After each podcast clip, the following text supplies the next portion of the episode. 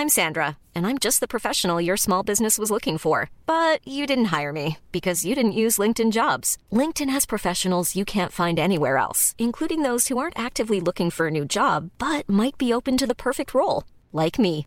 In a given month, over 70% of LinkedIn users don't visit other leading job sites. So if you're not looking on LinkedIn, you'll miss out on great candidates like Sandra. Start hiring professionals like a professional. Post your free job on linkedin.com/people today. Aujourd'hui, on va vous parler de la Gamescom et ce qu'il faut en retenir. Évidemment, Destiny 2. On va aussi parler de la PlayStation Portal, pas portable, euh, c'est un petit peu la même chose. Et puis, d'un retournement ou encore d'un épisode incroyable dans l'événement, dans l'aventure Microsoft, Activision, Blizzard, CMA, FTC, avec l'arrivée de l'incroyable acteur inattendu Ubisoft. On vous le dit tout de suite, c'est le rendez-vous jeu.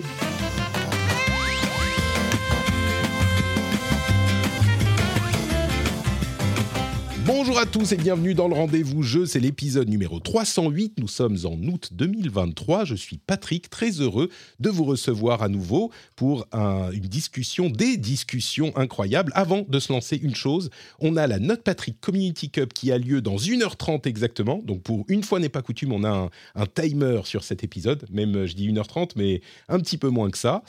Et si vous voulez la regarder après coup, elle sera sur le replay YouTube, sur notre Patrick Podcasts. Donc si vous voulez voir qui est le gagnant des huit braves, alors on sait un peu parce qu'il y en a un qui est mieux classé que les autres dans le... mais voir si quelqu'un réussira à le battre, eh bien... Ça sera sur euh, la chaîne de replay de podcast. Je veux aussi remercier les nouveaux patriotes Pointman, Statistical Space, Baron Samedi, ouh, euh, j'ai un peu peur, Aurélien Medina Dominguez et Tabi Kitsune, ainsi que le producteur de cet épisode, Lancelot Davizard. Lancelot, cet épisode est euh, ta responsabilité. Donc voilà, maintenant tu es prévenu. Et merci à vous tous et à vous toutes de participer à la, la- au financement du rendez-vous jeu sur patreon.com slash rdvjeux. Je vous aime tous d'amour. Et ce que j'aime encore plus d'amour, ou on va dire également d'amour, c'est les gens qui me prêtent leur temps, leur expérience, leur expertise et leur bonne humeur. À savoir d'abord Cassim, puisque quand on parle de Microsoft, on invoque euh, automatiquement Cassim. Je, c'était pas prévu. Et tout à coup, il est apparu là, euh, dans le podcast. Salut Cassim, comment ça va? Toc toc, bonjour. Euh, oui, ça va très bien. Écoute, ouais, c'est effectivement une semaine plus chargée que ce que je pensais. Euh, parce que fina- finalement, côté, tu disais que la Gamescom, il y avait peut-être avant, je crois que c'était avant qu'on lance l'enregistrement, mais tu disais qu'il n'y avait pas forcément grand chose à retenir de la Gamescom. Ouais. Euh, mais côté tech, finalement, il y a quelques trucs. euh, nous, côté Frandroid, on a eu quelques trucs à couvrir. Quoi. Ah oui? Du- À la Gamescom? Les annonces de processeurs et de machin, d'accord. Bon, peut-être que tu nous en diras un mot dans un instant. L'autre personne qu'on est heureux de recevoir, c'est Trinity, qui nous vient en direct de son Trini Trip du Canada. Bonjour Trini, comment ça va? Ça va très bien. Et toi? Euh, Très contente d'être là. Ça faisait longtemps. J'espère que tu as apprécié les aboiements de mon chien pendant que tu faisais ta présentation. Euh, voilà, j'avais bien dit silence dans le van, ça n'a pas fonctionné. Euh, mais ouais, ouais, très contente d'être avec vous. Alors actuellement au Canada, il est 6 heures du matin. hein. Je me suis levée à 5 heures pour faire euh, ce rendez-vous jeu, pour être avec vous, pour parler de la Gamescom et de plein d'autres choses.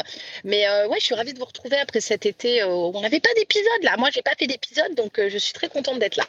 Écoute, je suis hyper reconnaissant que tu prennes le temps pour ça dans ton aventure. Et, et oui, le, le chien, je, ne suis pas du tout surpris, comme on disait avant de lancer l'enregistrement.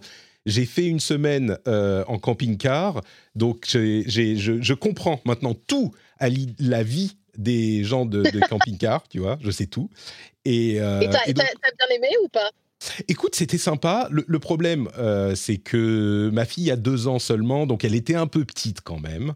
Euh, c'était un petit peu compliqué à ce niveau-là, mais c'était quand même très sympa et on s'est dit avec ma femme, alors qu'on n'avait jamais fait ça, hein, on s'est dit avec ma femme que on referait ça euh, sans doute à un moment quand elle serait plus grande, parce que c'est vraiment cool, ouais, c'est très sympa.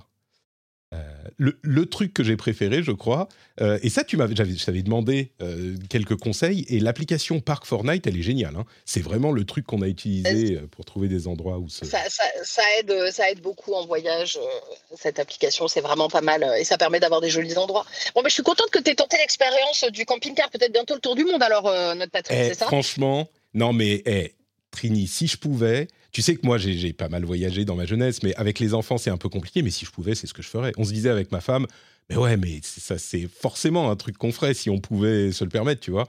Bon, Malheureusement, on a des enfants. C'est relou, c'est pénible, mais peut-être un jour, plus tard. Plus tard. Euh, mais le truc que j'ai préféré, j'en parlais dans mon édito sur le sujet, c'est que quand tu es dans un camping-car, tout à coup, tu rentres dans la communauté des gens qui sont en camping-car, et quand tu croises quelqu'un en camping-car, bah, tu fais bonjour. Et tu sais, sur la route, c'est bien le cas hein, pour toi aussi. Oui, c'est ça. C'est en fait dans la majorité des, dans la majorité des cas, euh, ouais, tu te dis toujours bonjour sur la route. Euh, euh, les gens ont aussi beaucoup de facilité à venir te parler parfois, tu vois, si tu te retrouves avec plusieurs personnes. Mais il y a vraiment un truc très communautaire où les gens se comprennent. Il y a un peu le truc de, mmh. hey, je sais que toi aussi tu dois changer le caca de ta de ton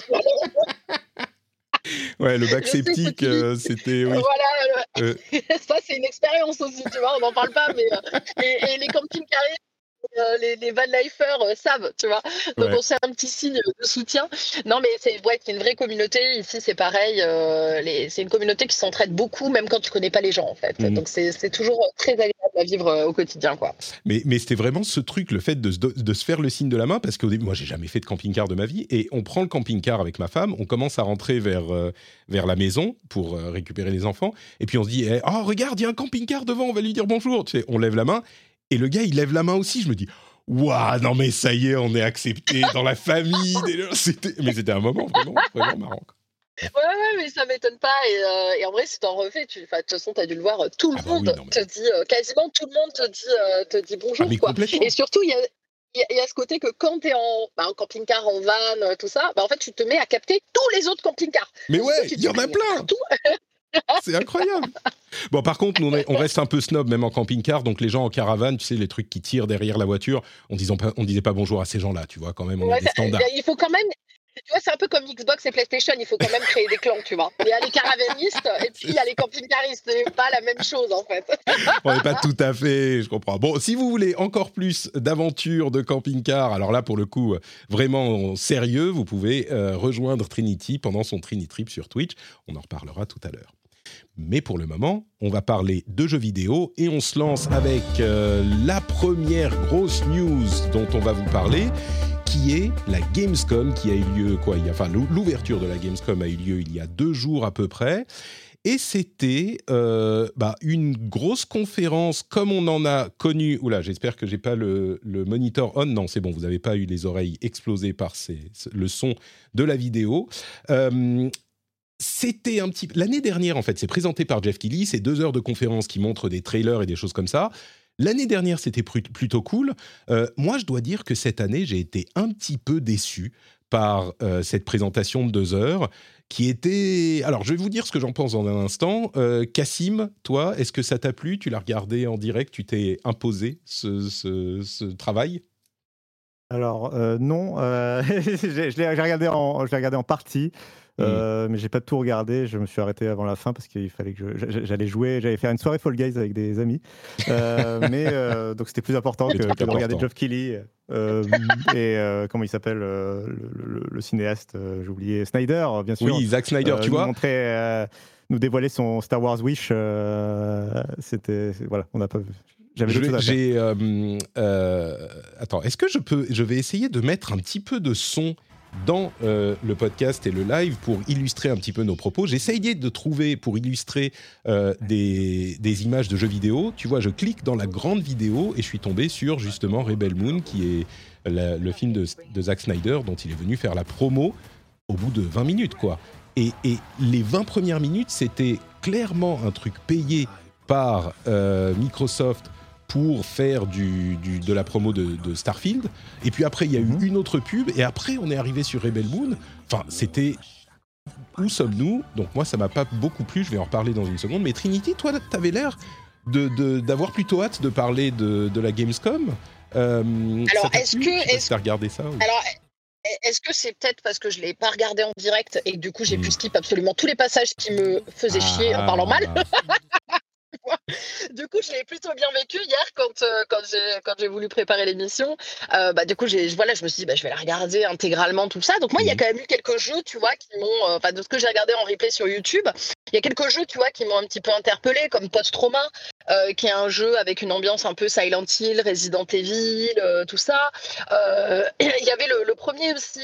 alors je sais, je sais pas si c'était le replay était exact, mais j'ai l'impression que c'était ça. Hein. Il y avait Mandragora, qui était un jeu de plateforme qui m'a pas mal interpellé. The Guest, The Seven Guests, qui avait l'air d'être un Cluedo énigme dans un château. Bah, forcément Little Nightmare 3. Hmm. Moi, ça m'a, ça m'a hypé. Tu vois, j'étais assez étonnée, tu vois, quand tu m'as dit qu'il y avait rien qui te, qui t'interpellait. Après, il y a plein de trucs que j'ai euh, que j'ai passé. Euh, j'ai vu aussi bah, Under the Wave. Euh, qui est un jeu qui a l'air un peu narratif, qui se passe sous l'eau, qui, qui m'a qui m'a aussi fait de l'œil. bon, forcément, après il y avait Alan Wake, mais Alan Wake, on a déjà vu pas mal de choses, mais moi à chaque fois que je vois du Alan Wake, je suis contente en fait. C'était l'un des gros morceaux Alan Wake à la fin, effectivement, avec enfin le reveal d'Alan Wake lui-même. Et oui, pour les fans de Alan Wake et les fans de euh, d'ambiance cauchemardesque, euh, horreur, c'est une ambiance qui est assez unique. Euh.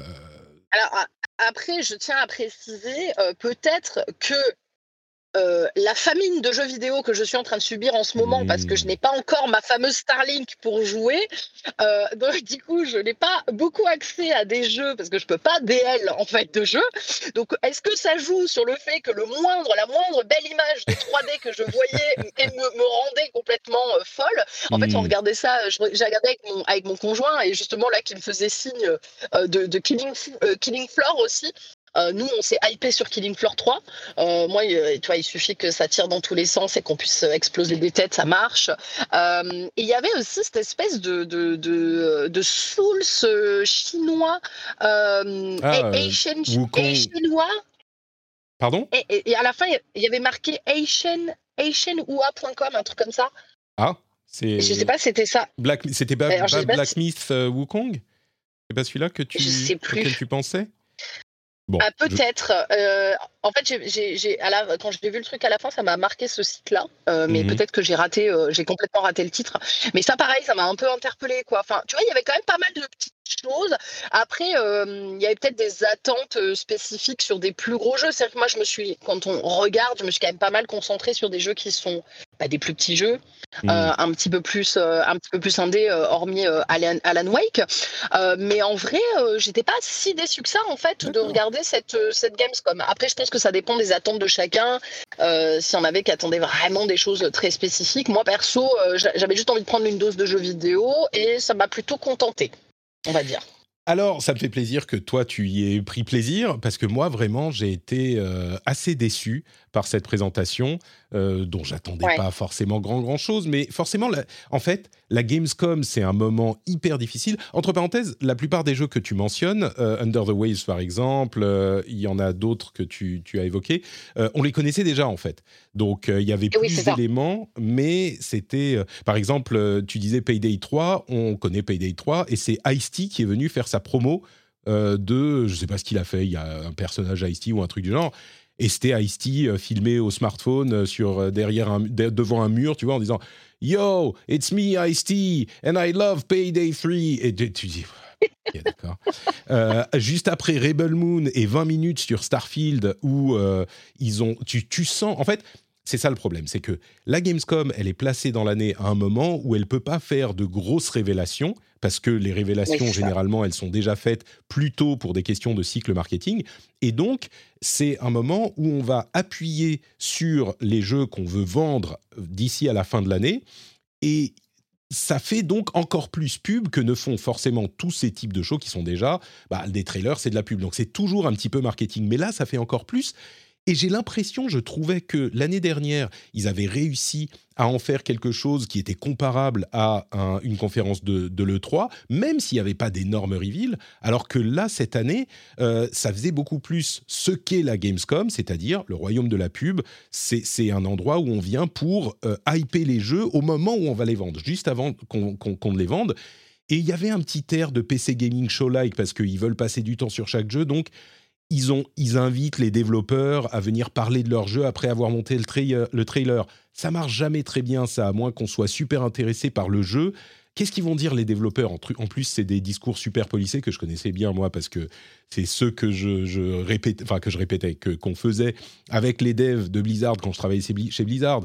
Surtout quand tu fais une présentation comme ça, tu réponds pas à des questions, c'est ouais, notre jeu est un, euh, est un travail incroyable où les joueurs, nous voulons permettre aux joueurs d'exprimer leur créativité dans euh, notre jeu et nous avons euh, dans l'idée de faire. Tu c'est bon, on connaît. Et en plus, il y avait toute une partie où ils voulaient vraiment mettre en avant le show floor de la Gamescom, qui est quand même le plus gros salon de jeux vidéo du monde. Il y a genre entre 250 et 300 000 personnes qui viennent sur les trois jours ou quatre jours. Et donc, euh, il y avait une co-animatrice qui était là pour dire Oh, la Gamescom, c'est vraiment super. Vous pourrez aller sur le show floor, jouer à des jeux euh, dont vous voyez les démos ici. Et regardez comme le show floor, il est sympa. Oh, on a aussi du cosplay. C'est sympa le cosplay, non? Regardez ces cosplayers. Pourquoi vous aimez le cosplay? Et c'est genre. Ok. D'accord. Oui, tu, mais tu l'as, tu l'as pas vécu de la même façon que moi parce que moi, effectivement, j'ai passé tous les moments où ça parlait. J'ai vu un moment qu'ils avaient fait monter des cosplayers sur scène, j'ai pas compris, mm. j'ai pas écouté. Hop, je faisais avance, avance rapide, avance rapide. J'étais là, vas-y, montre-moi juste des images qui m'intéressent. Donc, je pense que c'est ce qui fait que moi, personnellement, j'ai juste vécu euh, un, petit euh, florilège de trailers, de jeux déjà mm. euh, connus ou un peu moins. Et du coup, ça m'a fait du bien à mon petit moral dans mon van où il faisait 17 degrés dehors, tu vois. Euh... on s'attarde beaucoup, euh, enfin, tu t'es attardé beaucoup sur la, présentation de Jeff euh, Keighley et de, l'opening night live de la Gamescom parce que c'est effectivement un peu le moment euh, conférence un peu facile à, regarder, voilà.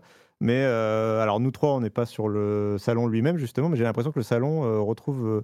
moi, j'y étais l'année dernière et j'ai l'impression que le salon cette année est en meilleure forme qu'il ne l'était l'année dernière parce qu'on est toujours mmh. dans le retour du, du Covid année après année. Euh, par exemple, j'ai vu des photos, j'ai vu que, enfin, par exemple, le stand Xbox, euh, il fait deux fois la taille de celui de l'année dernière. J'ai l'impression que les gens sont un peu plus présents, les marques sont un peu plus présentes. Euh, et, donc, j'ai l'impression que le salon se porte mieux physiquement si on s'y rend pour, pour la profession que les années précédentes et qu'il y a plus de jeux jouables, justement, testables sur, sur place. voilà. Ça, c'est une bonne nouvelle, effectivement, pour l'industrie, pendant que je scrolle dans la vidéo et que je revois Ice-T encore, mais... Euh, où sommes-nous? Euh, Oui, euh, bah, dans les trucs, bah, t'as pas parlé de l'interruption aussi du, du, Non, mais n'en parlons pas. C'est pas la peine de lui faire de la pub. voilà. Enfin bon, mais c'est oui, c'était pas une conférence très réussie de la. Mm. Mais ça fait quelques fois que Jeff Kelly il perd un peu le mojo et, et le truc c'est qu'il doit en plus faire aussi pas mal de place pour les éditeurs qui n'ont plus la place dans les autres chez les autres constructeurs. Et, enfin, chez les constructeurs, et donc euh, notamment faire de la pub pour les jeux services. Euh, il y a pas mal de jeux aussi qui viennent annoncer leur mmh. nouvelle saison, leur nouvel événement, etc. Donc c'est vrai que ça, ça, rajoute un peu au côté marketing dont tu parles. Bon, il y avait quand même quelques trucs qui, m'ont, euh, qui, qui, sont notables. la date de sortie de Tekken 8, qui est au... non mais j'en étais sûr c'est objectivement objectivement l'une des annonces de la, de la conférence. Bien sûr. Donc on parle de Tekken 8 avant de parler du segment de 10 minutes sur Call of Duty Modern Warfare 3, la sortie la plus importante de la fin de l'année. Euh. Est-ce que tu veux vraiment qu'on passe en revue le segment de 10 minutes interminable où il nous montre une vidéo, euh, une mission entière de Modern Warfare 3 qui était euh, totalement imbitable? Enfin, moi, je me suis endormi, quoi. Non? Écoute, c'est quand même potentiellement le premier gros FPS euh, avec ce marché-là que va pouvoir éditer Ubisoft euh, sur le cloud gaming. Mais on en reparlera tout à l'heure, effectivement. Euh, mais bon, sur, sur Modern Warfare 3, il y a quand même quelques trucs à dire. Ils ont effectivement, ils ont euh, expliquer qu'il y aurait une, euh, un design pour certains niveaux beaucoup plus ouvert que ça n'était le cas jusqu'ici, et qu'on pouvait choisir comment on allait aborder l'émission, soit en, euh, en, furtif, soit en action. il y a aussi une version open world du mode zombie, ce qui est quand même assez incroyable, etc., etc. Donc, bon, ça sort le 10 novembre et il y avait une démo de, enfin, un trailer, une vidéo d'une mission qui, bon, moi, pas vraiment. Enfin, c'est juste, c'est Call of Duty, quoi. C'est très bien, mais c'est Call of Duty, on connaît. Alors que Tekken 8 on connaissait pas du tout la date de sortie avant l'annonce de, Jeff Keighley. Je l'avais pas vu moi le, leak. Mais bon, bref, c'est le 26 janvier 2024 et il y a 32 euh, combattants qui seront présents, dont tous les anciens, genre Steve, Léo, Kuma. il sera présent Yoshimitsu. Donc voilà, tu vois, moi je voulais juste faire 30 secondes sur Tekken 8 et du coup on en a fait presque 5 minutes. Il y avait... Ouais, bah, je, voulais juste mentionner un jeu dont on n'a pas parlé depuis le début, c'est Crimson Desert qui est le, mmh jeu développé par Pearl Abyss, donc les développeurs du, donc c'est les développeurs coréens du MMO euh, Black Desert Online, euh, qui sont, qui ont fait une sorte de présentation d'un jeu très ambitieux. Alors on l'avait, on l'avait déjà vu les années précédentes, mais là il s'est un peu, il est revenu avec un peu plus de supposé gameplay euh, et, une supposée date de sortie. Je crois qu'ils ont annoncé ça vaguement pour du 2024-2025, c'est ça? Pour, j'ai plus la, j'ai plus la date sous les yeux. Mais en tout cas, j'ai toutes les notes. Il voulait en tout cas refaire, euh, il voulait en tout cas refaire une démonstration et c'était une sorte de, de melting pot de, euh, de, ah ok, il n'y a pas de date. c'était en tout cas un melting pot de tout ce qui a marché récemment, notamment du Zelda Tears of the Kingdom, euh, un peu d'Assassin's Creed, un petit peu de, de monde ouvert RPG, voilà. Mais, mais, la vidéo, en fait, elle est dingue parce que tu as l'impression de voir tous les action, les jeux d'action troisième personne de ces cinq dernières années en un jeu. Il y a tout, il y a tout. Tu, tu, regardais, tu dis, attends, mais c'est Witcher 3, attends, mais c'est Zelda, attends, mais c'est Assassin's Creed, attends, mais c'est...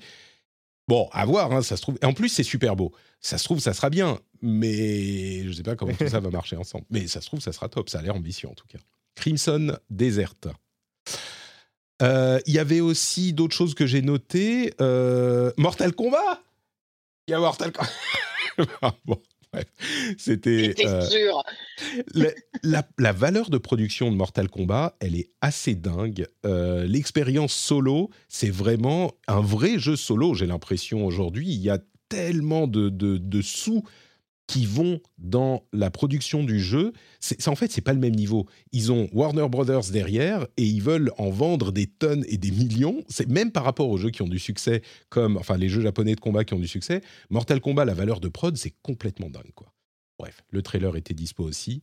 Euh, il y avait quoi? Il y avait des petits jeux bizarres euh, indés, genre Dustborn, euh, qui est une sorte de road trip slash jeu d'action à la troisième personne dans un monde de, de, zombies un petit peu étrange. Il y avait Thank Goodness You're Here, qui est un truc genre avec une chanson, de, un, truc en mode cartoon, on comprend pas très bien ce qui se passe, mais un style vraiment, vraiment particulier qui, qui tapait dans l'œil. Ouais, celui-là, il était. Enfin, euh, j'ai pas trop compris. Pareil, tu vois, tu regardes, tu te dis, je, je comprends pas c'est quoi le principe, qu'est-ce que c'est. Mais ça avait l'air un peu loufoque et j'aimais bien l'ADA en fait. Euh, donc, euh, je l'ai mis dans un petit coin de ma tête. Ouais, pas pareil. Mais bon, dans l'ensemble, j'ai été quand même assez déçu par cette présentation, y compris, et là, vous allez passer de, de, des rires parce que vous attendiez bien ce que j'allais dire, euh, à la déception, peut-être même la préoccupation pour ma santé. J'ai été assez déçu par toutes ces présentations, y compris celle de Destiny 2, The Final Shape, qui n'était pas techniquement dans la Gamescom, mais qui avait lieu euh, quelques minutes avant, enfin quelques une ou deux heures avant. Et j'avoue que The Final Shape, donc la prochaine extension de Destiny 2 qui arrive, euh, bon pour le coup on a la date, ça sera en février de l'année prochaine, et qui va conclure la saga de, euh, de l'ombre et de la lumière qui a commencé avec Destiny 1, Destiny en 2014 ou 2013, 2014, il y a dix ans, eh ben, j'ai trouvé que la présentation. Alors, expliquons bien. Je pense que pour les fans de Destiny, c'est cool, c'est intéressant, c'est une nouvelle destination un petit peu bizarre qui regarde un petit peu, qui reprend un petit peu tout ce qui s'est passé depuis le début de Destiny et qui reprend tous les lieux mythiques qu'on a visités, mais on est dans une vision corrompue de ces lieux qui se corrompent de plus en plus au fur et à mesure de l'aventure solo, euh, de la grande campagne solo qui est très linéaire ce coup-ci qu'on va vivre dans ce jeu. Donc ça c'est plutôt cool, mais vu de l'extérieur pour les non-fans de Destiny, bah en fait, c'est juste euh, ce qu'on connaît déjà, c'est-à-dire bah, une nouvelle extension avec un nouveau lieu, et puis euh, des nouveaux pouvoirs, et puis bah voilà, c'est encore une extension de Destiny.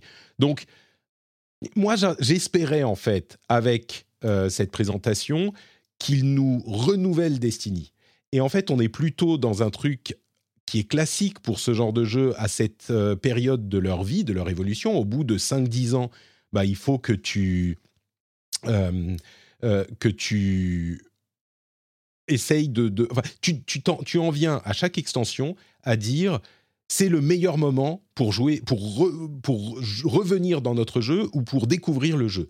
Et je le sais là encore très bien parce que c'est ce qu'on faisait avec World of Warcraft euh, à peu près à chaque extension. À chaque fois, c'était il n'y a jamais eu de meilleur moment pour se lancer dans World of Warcraft. Il n'y a jamais eu de meilleur moment pour redécouvrir World of Warcraft. Bah là, c'est pareil. The Final Shape, il n'y a jamais eu de meilleur moment pour se relancer dans Destiny. Il y a plein de trucs qui font que c'est plus facile. Genre, si tu as dans ton groupe quelqu'un qui a un certain niveau, eh ben, tu seras automatiquement amené à juste en dessous de leur niveau pour pouvoir participer à un raid ou un donjon difficile avec eux. Donc ça, c'est cool. T'as pas besoin de grinder pendant des heures euh, et des heures et des jours pour rejoindre tes potes. Euh, il y a un système de euh, Looking for Raid, de Looking for Fire Team qui va arriver là avec la prochaine saison en, octobre ou novembre, qui est cool aussi. Il y a un, nouveau système de contenu qui arrivera avec The Final Shape, contenu épisodique un petit peu plus euh, euh, développé, qui permettra d'être un peu plus actif au lieu d'attendre ces grandes saisons qui arrivent tous les, euh, tous les trois mois.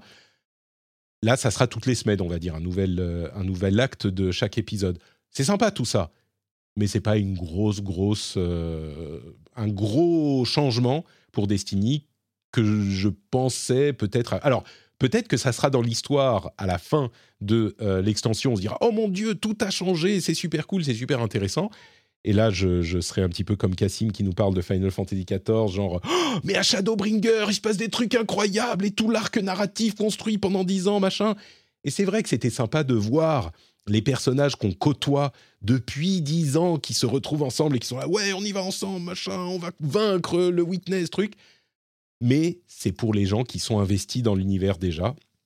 Et, euh, bon, on verra ce que ça donne après. Est-ce que, est justement, euh, il ne faut pas finir le cycle pour pouvoir commencer un nouveau euh, Et justement, est-ce que le, renouveau, c'est pas l'extension d'après quoi?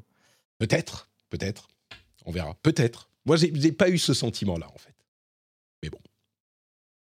Bon, bah, c'était pour la Gamescom. Je vous propose qu'on passe à notre news suivante, qui est, bah, là aussi, un petit peu inattendue. C'est arrivé hier. C'est le euh, la communication autour de la PlayStation, pas portable, mais Portal.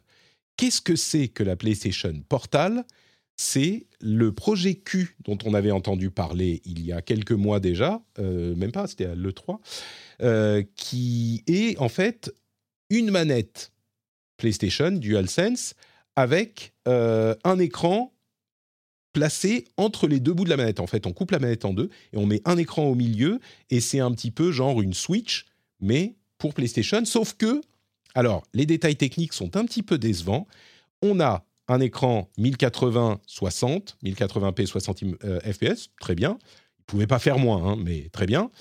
Sauf que on n'a pas de Bluetooth, on a une nouvelle technologie qui s'appelle PS Link. Donc pour avoir des écouteurs sans fil, il faut acheter spécifiquement les écouteurs PlayStation dédié à ce nouveau standard, ou alors utiliser un port jack, c'est possible, il y a un port jack, mais il n'y a pas de Bluetooth. Et on n'a pas de cloud gaming surtout. C'est-à-dire que la console servira uniquement à streamer les images et le jeu de votre PlayStation 5 à la maison, pas à utiliser le service de cloud gaming de Sony, ce qui est quand même étrange, c'est un choix bizarre, il y a sûrement une raison derrière, c'est un choix bizarre, peut-être pour des questions de latence, comme euh, ils disent qu'ils n'utilisent pas le Bluetooth parce qu'ils veulent de l'audio super haute qualité et sans latence. Bon, ok, peut-être, donc ils ont développé leur propre standard, comme à l'époque du mini-disque, euh, ou du, du comment s'appelait, Atrac, je ne sais plus. Euh, mais le fait de ne pas avoir de cloud gaming, c'est un peu décevant, c'est même très décevant, et la possibilité de streamer depuis notre PlayStation 5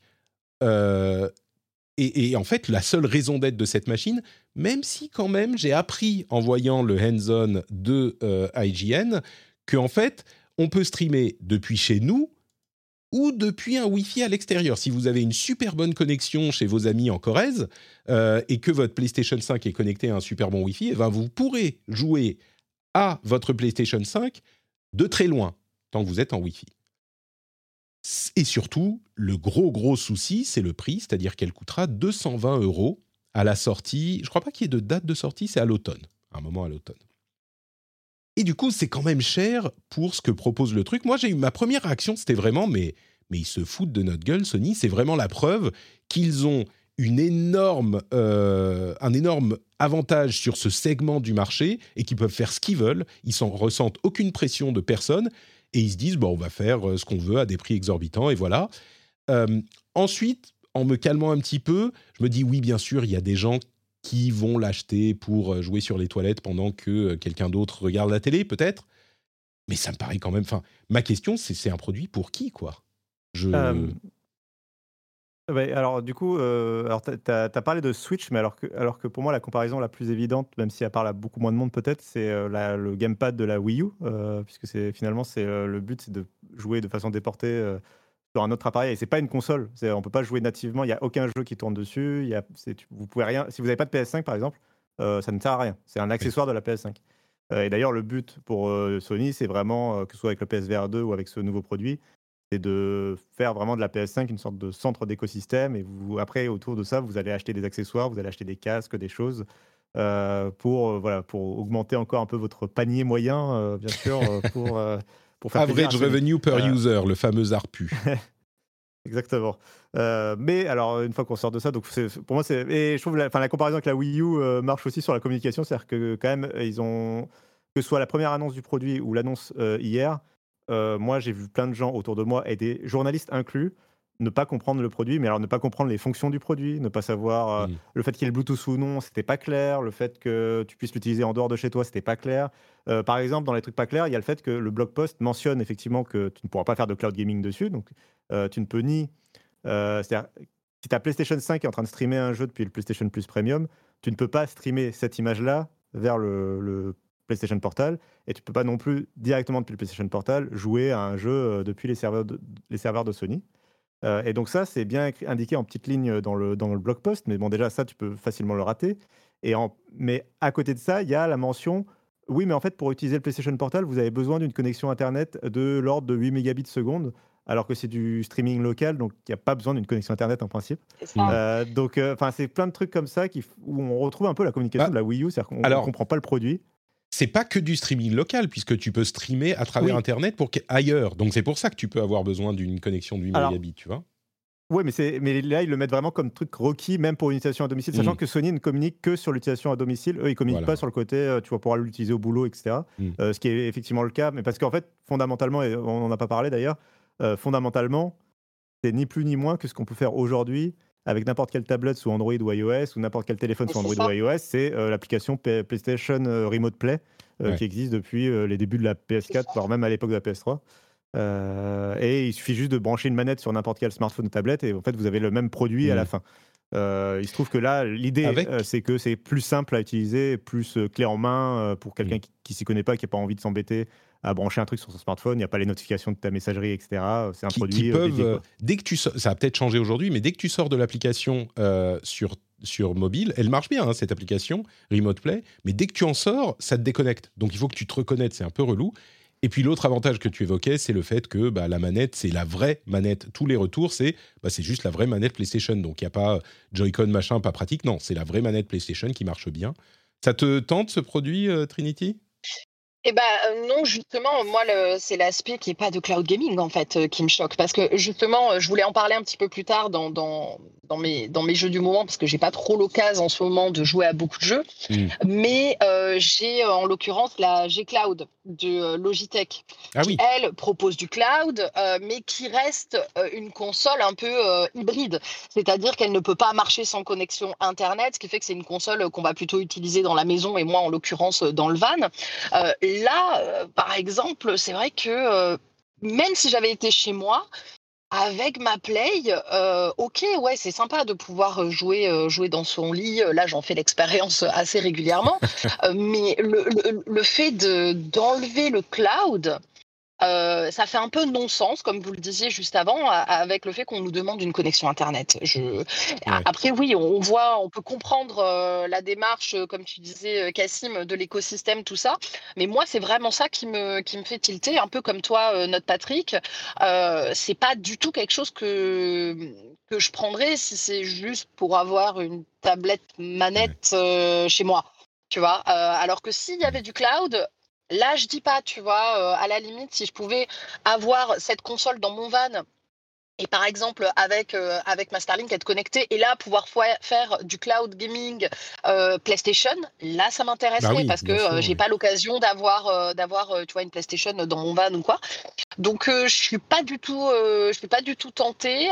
Déjà, on en avait parlé il y a quelques temps ensemble et, et j'étais pas, je comprenais pas hyper bien le produit, mais ça c'était parce que j'étais, je vivais pas encore en van, j'avais pas encore besoin de console portable.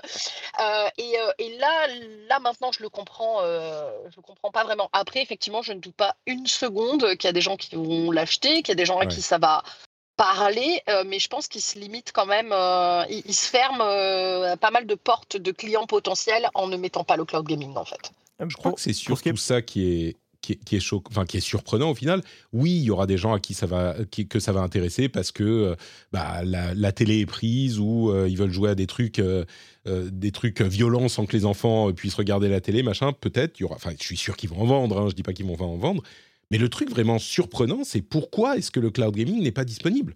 Ça n'a pas de ça, ça n'a pas de sens. Mais bon, bref. Mais sur le plan technique, il n'y a pas de raison en plus. C'est vraiment. il y a- ça- oui, Bah, ça il n'a doit y en avoir, mais on les comprend Ah pas. enfin, pas- alors je serais très curieux qu'ils m'expliquent, mais euh, Ouais. je vois pas en quoi une tablette en Wi-Fi euh, n'aurait pas accès au cloud gaming. Mm. Euh, parce qu'eux, ils te l'expliquent comme si euh, tu allais en fait faire du cloud gaming sur la PS5, puis diffuser la PS5 sur ta- son- ton PlayStation Portable, alors que le PlayStation Portable, il pourrait juste se connecter direct Ah euh, au serveur de Sony. euh, Il n'y a pas du tout besoin de passer par une PS5. quoi. C'est le principe du cloud gaming. Surtout que tu Euh, peux le mais- faire sur PC, sur, euh, tu vois, Mm. sur. Enfin bon, bref. Et euh, donc peut-être ça arrivera aussi avec une future mise à jour, on ne sait pas. Mais, euh, mais pour l'instant, en tout cas, ce sera pas possible. Mm. Euh, alors qu'en plus, Sony essaye de mettre en avant sur PlayStation Plus Premium et essaye de te le vendre depuis un an. Donc c'est ça aussi qui est un peu bizarre. Ouais. Mais euh, Oui, c'est ça, il n'y a pas de logique dans la communication par rapport à ça. Quoi. Euh, maintenant qu'ils essayent de remettre en avant PlayStation Plus, euh, c'était Mm. un peu le bon moment pour pouvoir euh, faire quelque chose d'un peu marquant et donner envie aux gens potentiellement d'aller dessus. Quoi. Mais euh, sur le prix, c'est marrant parce que je, enfin, je trouve pas ça si choquant que ça. Euh, C'est-à-dire que quand on parle de la manette, déjà, bon, qui est, qui est une manette de console de jeu, ça, c'est déjà facilement 60-80 euros euh, quand on parle de la DualSense. Et vous rajoutez un écran au milieu, euh, 200, 220 euros, je trouve ça dans les prix du marché. euh, c'est en fait le truc qui, qui fait que ça paraît cher, c'est que c'est un appareil dédié à la PS5 et que vous n'allez pas pouvoir faire euh, de YouTube avec ou Netflix ou machin. Euh, mais pour un accessoire de console de jeu, c'est à peu près dans les prix que j'attendais, honnêtement, euh, 220 euros. Je, Ouais.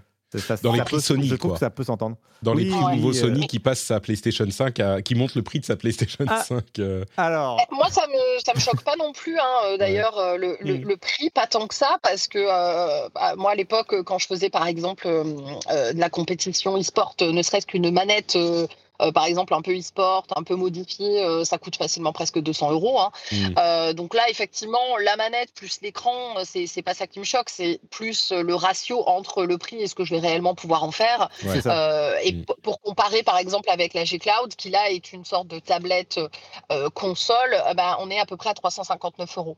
Ouais. Euh, Oui. Donc, euh, donc s'il y avait eu le cloud, euh, etc., bon, ça m'aurait un peu moins choqué. Euh, le, le prix est pas choquant, mais c'est juste qu'il manque des options. Quoi.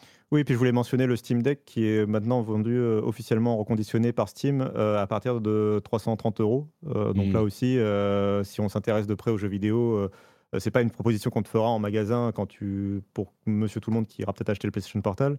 Mais si tu t'intéresses de près aux jeux vidéo, euh, 220 euros versus 330 euros, sachant que sur Steam Deck, tu peux faire du, play- du Ouais. streaming de PlayStation 5 si tu as envie. hein. Euh, c'est, c'est- voilà, ça, ça fait réfléchir. Quoi. Ça, ça- Je crois que- ça pose à comparaison. Si ils avaient le streaming euh, disponible, tout ce débat n'aurait pas lieu. Euh, si on avait le cloud gaming disponible, mais peut-être que, euh, et c'est foreshadowing de ce qu'on va dire peut-être dans le sujet suivant, peut-être que le streaming de jeux vidéo du cloud n'est pas aussi important pour ces grands acteurs du jeu vidéo qu'on aurait pu le penser à un moment, et que c'est pas un truc qu'ils veulent pousser énormément, euh, qui est important pour leur business, quoi. Hey Cassim, c'est, le moment. bonjour Cassim. Il y a Bonjour. trois jours, deux jours, l- c'était mardi matin, c'est ça? Ou lundi matin, je sais plus. Mardi matin. Euh, sur le Discord, panique. On a eu un message de, de Cassim qui a provoqué une discussion interminable de deux heures environ pour essayer de comprendre ce qui était en train de se passer dans le monde du jeu vidéo. Heureusement, Cassim a écrit un article formidable sur frandroid.fr.com, pardon, euh, sur cet événement dans la saga rachat d'Activision Blizzard par Microsoft, dans lequel est venu s'insérer un acteur inattendu, Ubisoft, qui fait quelque chose que tu vas nous expliquer tout de suite, Cassim, parce que vraiment, ça, on l'avait pas vu venir, même si en y réfléchissant un peu, en fait, c'est hyper logique et intelligent ce qu'ils font. Mais dis-nous tout, que se passe-t-il? Ouais, euh, alors d'abord, je vais rappeler que, donc, effectivement, bon, je ne vais pas faire le rappel complet, mais ah, donc, Activision Blizzard est en train d'essayer d'être acheté par euh, Microsoft, c'est un projet de rachat. Ça a été globalement validé partout dans le monde, sauf au Royaume-Uni, où ça a été bloqué. Et dans, le cas du Royaume-Uni, donc c'est l'autorité de la concurrence, la CMA, qui a bloqué euh, l'acquisition. Et ils ont bloqué pour une seule et grosse raison, c'est la question du cloud gaming. Euh, ils avaient peur pour plusieurs raisons que le fait de racheter Activision Blizzard va trop renforcer Microsoft sur le cloud gaming qui pourrait être un marché qui décollerait dans les années à venir. Euh, et de plus, que ça pourrait renforcer la position de Windows, puisque pour faire tourner ces jeux en cloud gaming, c'est souvent sur des serveurs qui tournent du coup sur Windows, puisque c'est plus facile d'adapter les jeux qui tournent déjà quand, ils sont sortent sur PC bah, sur Windows. Donc tout ça a poussé le, Royaume-Uni à, bloquer le rachat. Et depuis, Microsoft essaye de trouver des solutions pour essayer de faire valider son rachat. Et, là, ils ont trouvé une solution.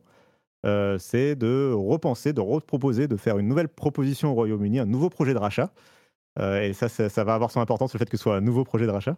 Euh, c'est que Ubisoft, arrivé surprise, Ubisoft va racheter les droits sur le cloud gaming de tout le catalogue de jeux Activision Blizzard depuis euh, bah, les années 90 jusqu'à euh, les années euh, jusqu'à 2038, en, donc, 15 ans dans le futur à partir du moment où, où le rachat sera acté.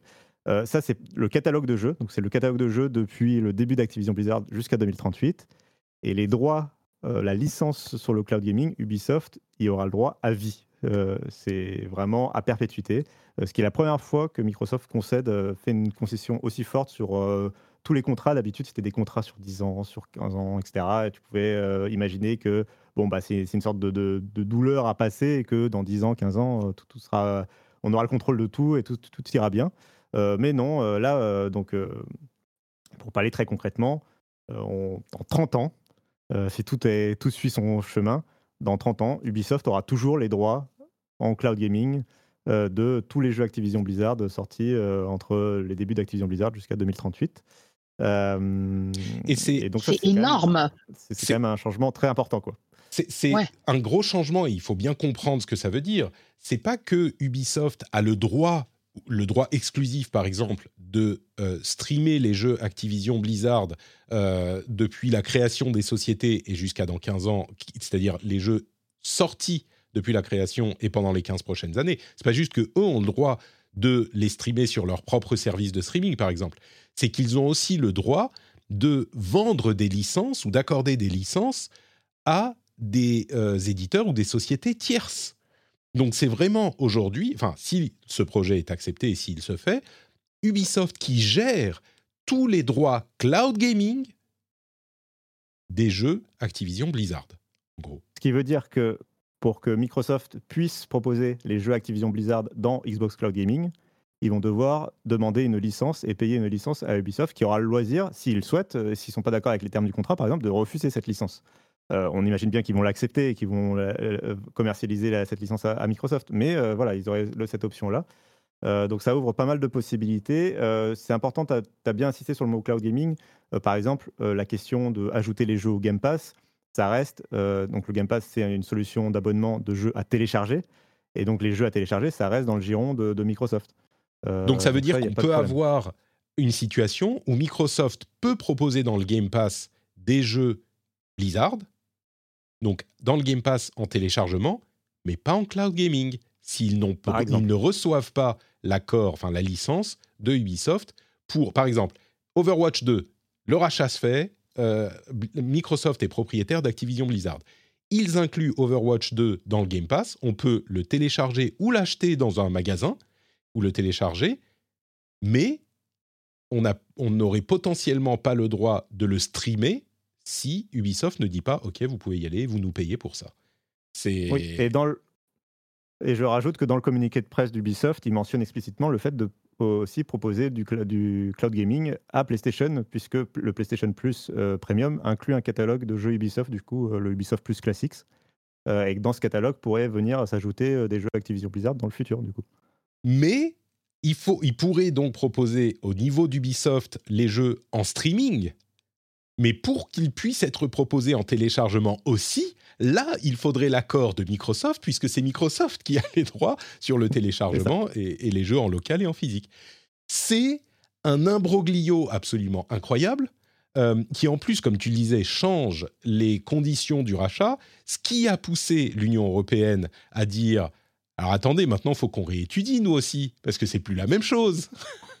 si bon, a priori, ça devrait passer quand même, parce que ça change, mais dans le bon sens, quoi, pour euh, l'Union européenne. Euh, alors, ça change dans le bon sens, et puis euh, c'est un rachat qui contourne l'Union européenne, justement. C'est-à-dire que Ubisoft, comme tu le disais, rachète les droits partout dans le monde. C'est important de le mentionner. C'est pas qu'une question de Royaume-Uni ou de pas Royaume-Uni, hein, c'est vraiment international comme contrat. donc, ils rachètent les droits en cloud gaming des jeux Activision Blizzard partout dans le monde, sauf l'Union européenne, où il y a, un, peu un flou sur la question où en gros, en fait, le problème, c'est que Microsoft a déjà euh, eu la validation de ce rachat dans l'Union européenne, mais ils l'ont pas eu gratuitement, ils l'ont eu en faisant une concession euh, déjà euh, qu'on peut considérer importante, qui était que pendant 10 ans, à partir du moment où le rachat se faisait, les jeux en cloud gaming, et là je parle de tous les jeux de Xbox, Bethesda et compagnie, n'importe quel acteur du cloud gaming a le droit de demander une licence gratuitement à, Microsoft, qui fait que du GeForce Now et d'autres concurrents pourront proposer tous les jeux Xbox dans l'Union européenne aux consommateurs européens sans problème pendant 10 ans.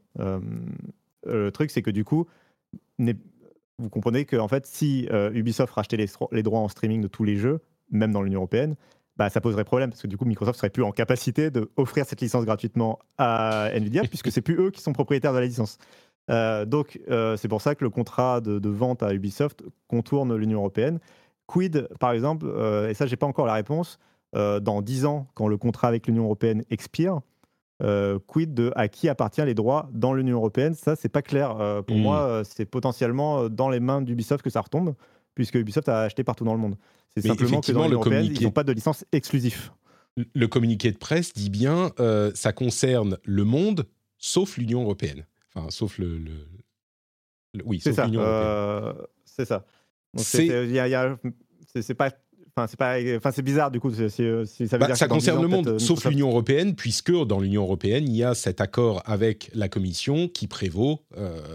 mais bon, maintenant la Commission va revoir le truc a priori, ça va pas. Mais ça serait quand même bien ironique que tout à coup, la Commission européenne dise Ah ben non, attendez, on, avait donné notre accord, mais là, euh, non, là, ça va plus. Non, non, donc on bloque. Ça serait. Ah, il n'y a pas de raison de penser que ça, ça, ouais, ça, me, paraît trop gros que ça soit vraiment retoqué dans l'Union européenne maintenant qu'ils ont validé. Après, est-ce que l'Union européenne peut en profiter pour demander à Microsoft de étendre, enfin leur contrat de base c'était 10 ans, de l'étendre à 15 ans justement pour essayer de couvrir un peu la même chose mm. que Ubisoft ou trouver euh, voilà, un truc comme ça, euh, c'est possible. Parce qu'en plus, il faut savoir qu'à l'époque, quand Microsoft a signé avec l'Union européenne, ils ont fait la promesse euh, sur Internet de étendre les conditions de, qu'ils avaient contractées avec l'Union européenne au reste du monde en disant bon, bah, on va faire mieux que, mmh. ce qu'on nous a obligé à faire, on va le faire pour tout partout dans le monde. Sauf que ça, du coup, cette promesse, ils ne pourront plus la tenir.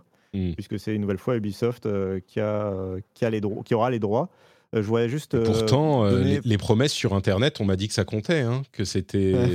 Bien sûr. Surtout celle, celle, faite sur Twitter. Oui, c'est ça. Mais. Non, il y avait une métaphore que je voulais donner qui, est un peu. Enfin, pour moi, je, ça me fait penser à ça en tout cas. Et ça qui, qui, qui me paraît incroyable, c'est le côté à perpétuité hein, des droits revendus à Ubisoft. C'est fou. Ça. me fait penser à les droits sur le personnage de Spider-Man au cinéma. Mm. Euh, qui est un personnage de Marvel, mais qui au cinéma appartient à Sony et euh, qui est une solution justement dans le, qui, est, une solution issue d'une revente dans les années 90 et dans de laquelle euh, Marvel n'arrive pas à se détricoter totalement, alors qu'ils aimeraient récupérer évidemment les droits sur Spider-Man, voilà, qui appartiennent aujourd'hui à Sony dans, dans, le cadre de l'adaptation au cinéma. Et j'ai à perpétuité. Il doit faire un film tous les 5 ans, je crois, un truc du genre. Mais... C'est ça. Et en quelque sorte, en prenant des grosses guillemets, c'est un peu comme si Ubisoft, du coup, achetait tous les droits de l'adaptation en cloud gaming des jeux Activision Blizzard à perpétuité. Donc c'est ça qui se joue, et enfin c'est tous les jeux jusqu'à 2038 mais ça inclut des gros jeux. Enfin, ça veut dire World of Warcraft, par exemple, tu vois, mhm. et, tous les Call of Duty, quoi. Donc c'est quand même assez important.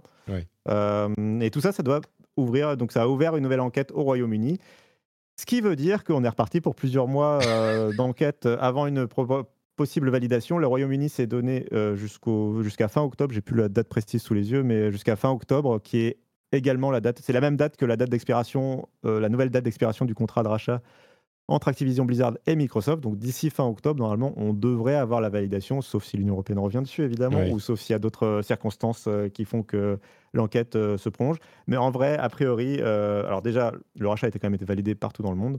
Et, et a priori, honnêtement, l'autorité de la concurrence posait que c'était seulement le cloud gaming qui posait souci. À partir du moment où tu revends les droits sur le cloud gaming, normalement, il n'y a pas de raison pour laquelle le Royaume-Uni pourrait bloquer à nouveau le rachat. On a, il y a juste un petit détail que j'ai oublié de préciser, je voulais le mentionner. Euh, tout à l'heure, j'ai insisté sur le côté Windows euh, sur les serveurs de cloud gaming. Euh, pour contourner ça aussi, Microsoft a aussi une solution. si les serveurs de cloud gaming d'un service type ce que faisait Stadia avant qu'il décède tournent sur Linux, Ubisoft aura le droit de demander et Microsoft aura l'obligation de faire un portage du jeu pour la plateforme en question, même si le serveur ne tourne pas sur Windows. Euh, seulement, le coût de développement reviendra à Ubisoft euh, le cas mmh. échéant. Mais, euh, mais, Microsoft a l'obligation de pouvoir proposer ce jeu, de suivre l'indication de Ubisoft et de dire non, ce jeu, il faut qu'il soit disponible sur la plateforme Linux-like utilisée par tel et tel service. Il y, a, il y, a, énormément de choses à dire encore. moi, je crois que ça indique peut-être, alors sur le contrat spécifiquement, ça montre que Microsoft veut vraiment, enfin, en retire plus en récupérant Activision Blizzard King, qu'il faut pas oublier, parce que c'est, comme tu le rappelais dans notre Discord, le cœur du truc, c'est l'accès aux, technologies, aux plateformes, aux propriétés mobiles, encore plus que tout ce sur quoi on s'écharpe ici.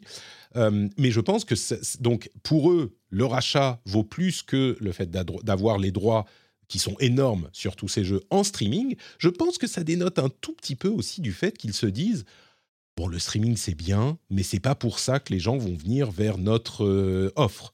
Tu vois, il y a quelque part, s'ils croyaient à fond que le streaming, euh, c'était la technologie du futur qui va tout régler et tout, que tout le monde euh, l'utilisera, eh ben, ils n'auraient pas lâché ça. Je veux dire, ils auraient essayé de trouver une autre solution.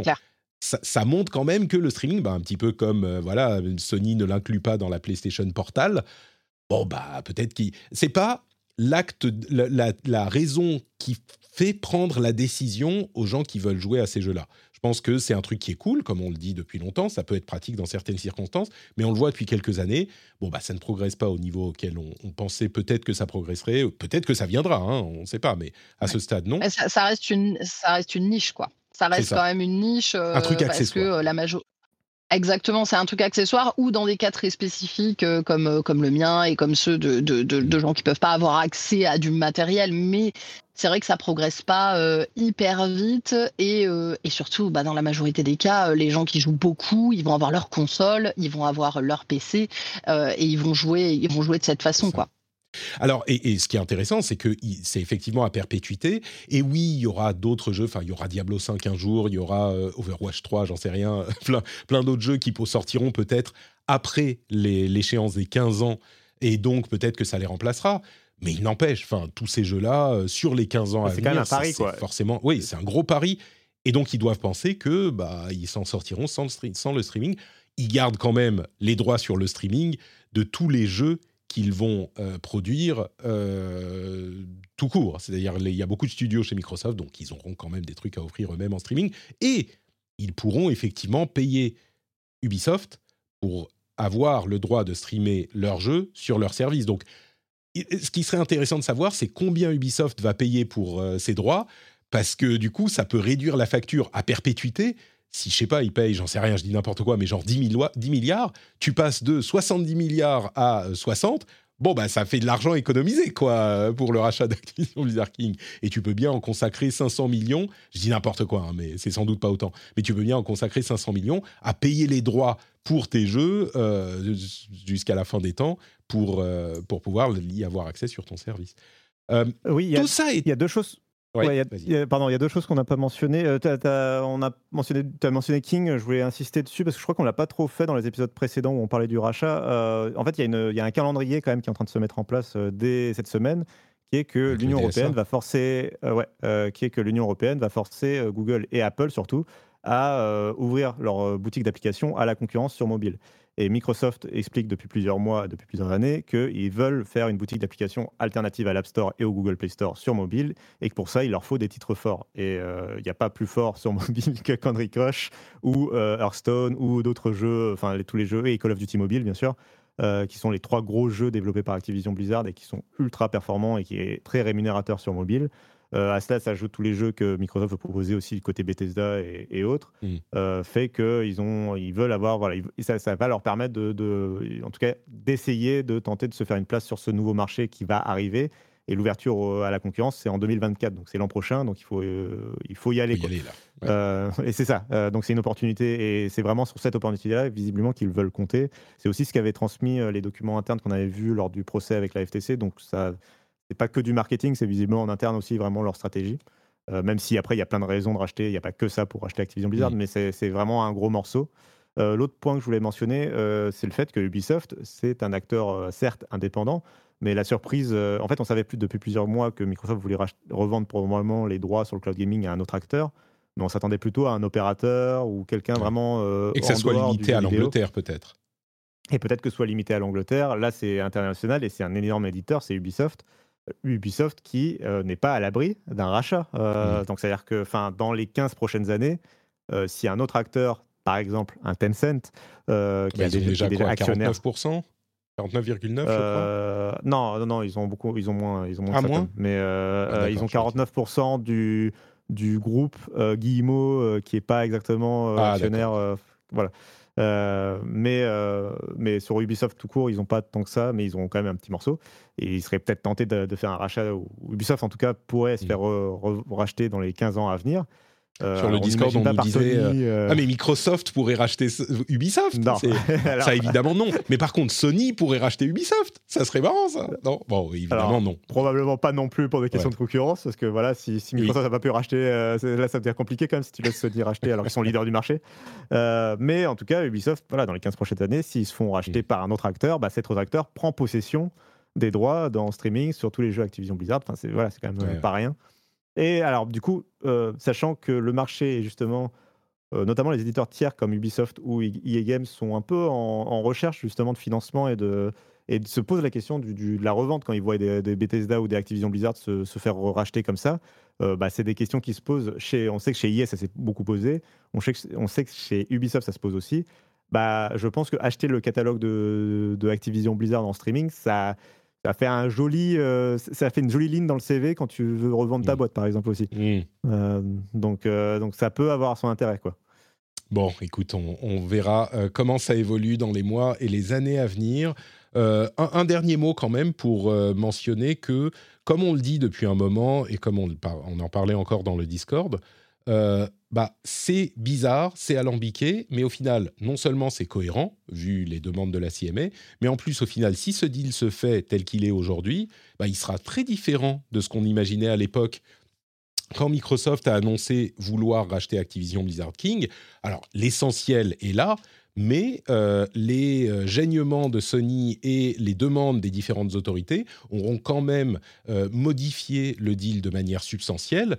Et je dirais, euh, malgré nos euh, atermoiements sur Twitter et nos frustrations qui sont exprimées ici ou là, bah, je trouve que le système fonctionne quand même euh, très bien. C'est un peu agité de le suivre au jour le jour et on a des frayeurs ici et des chocs là.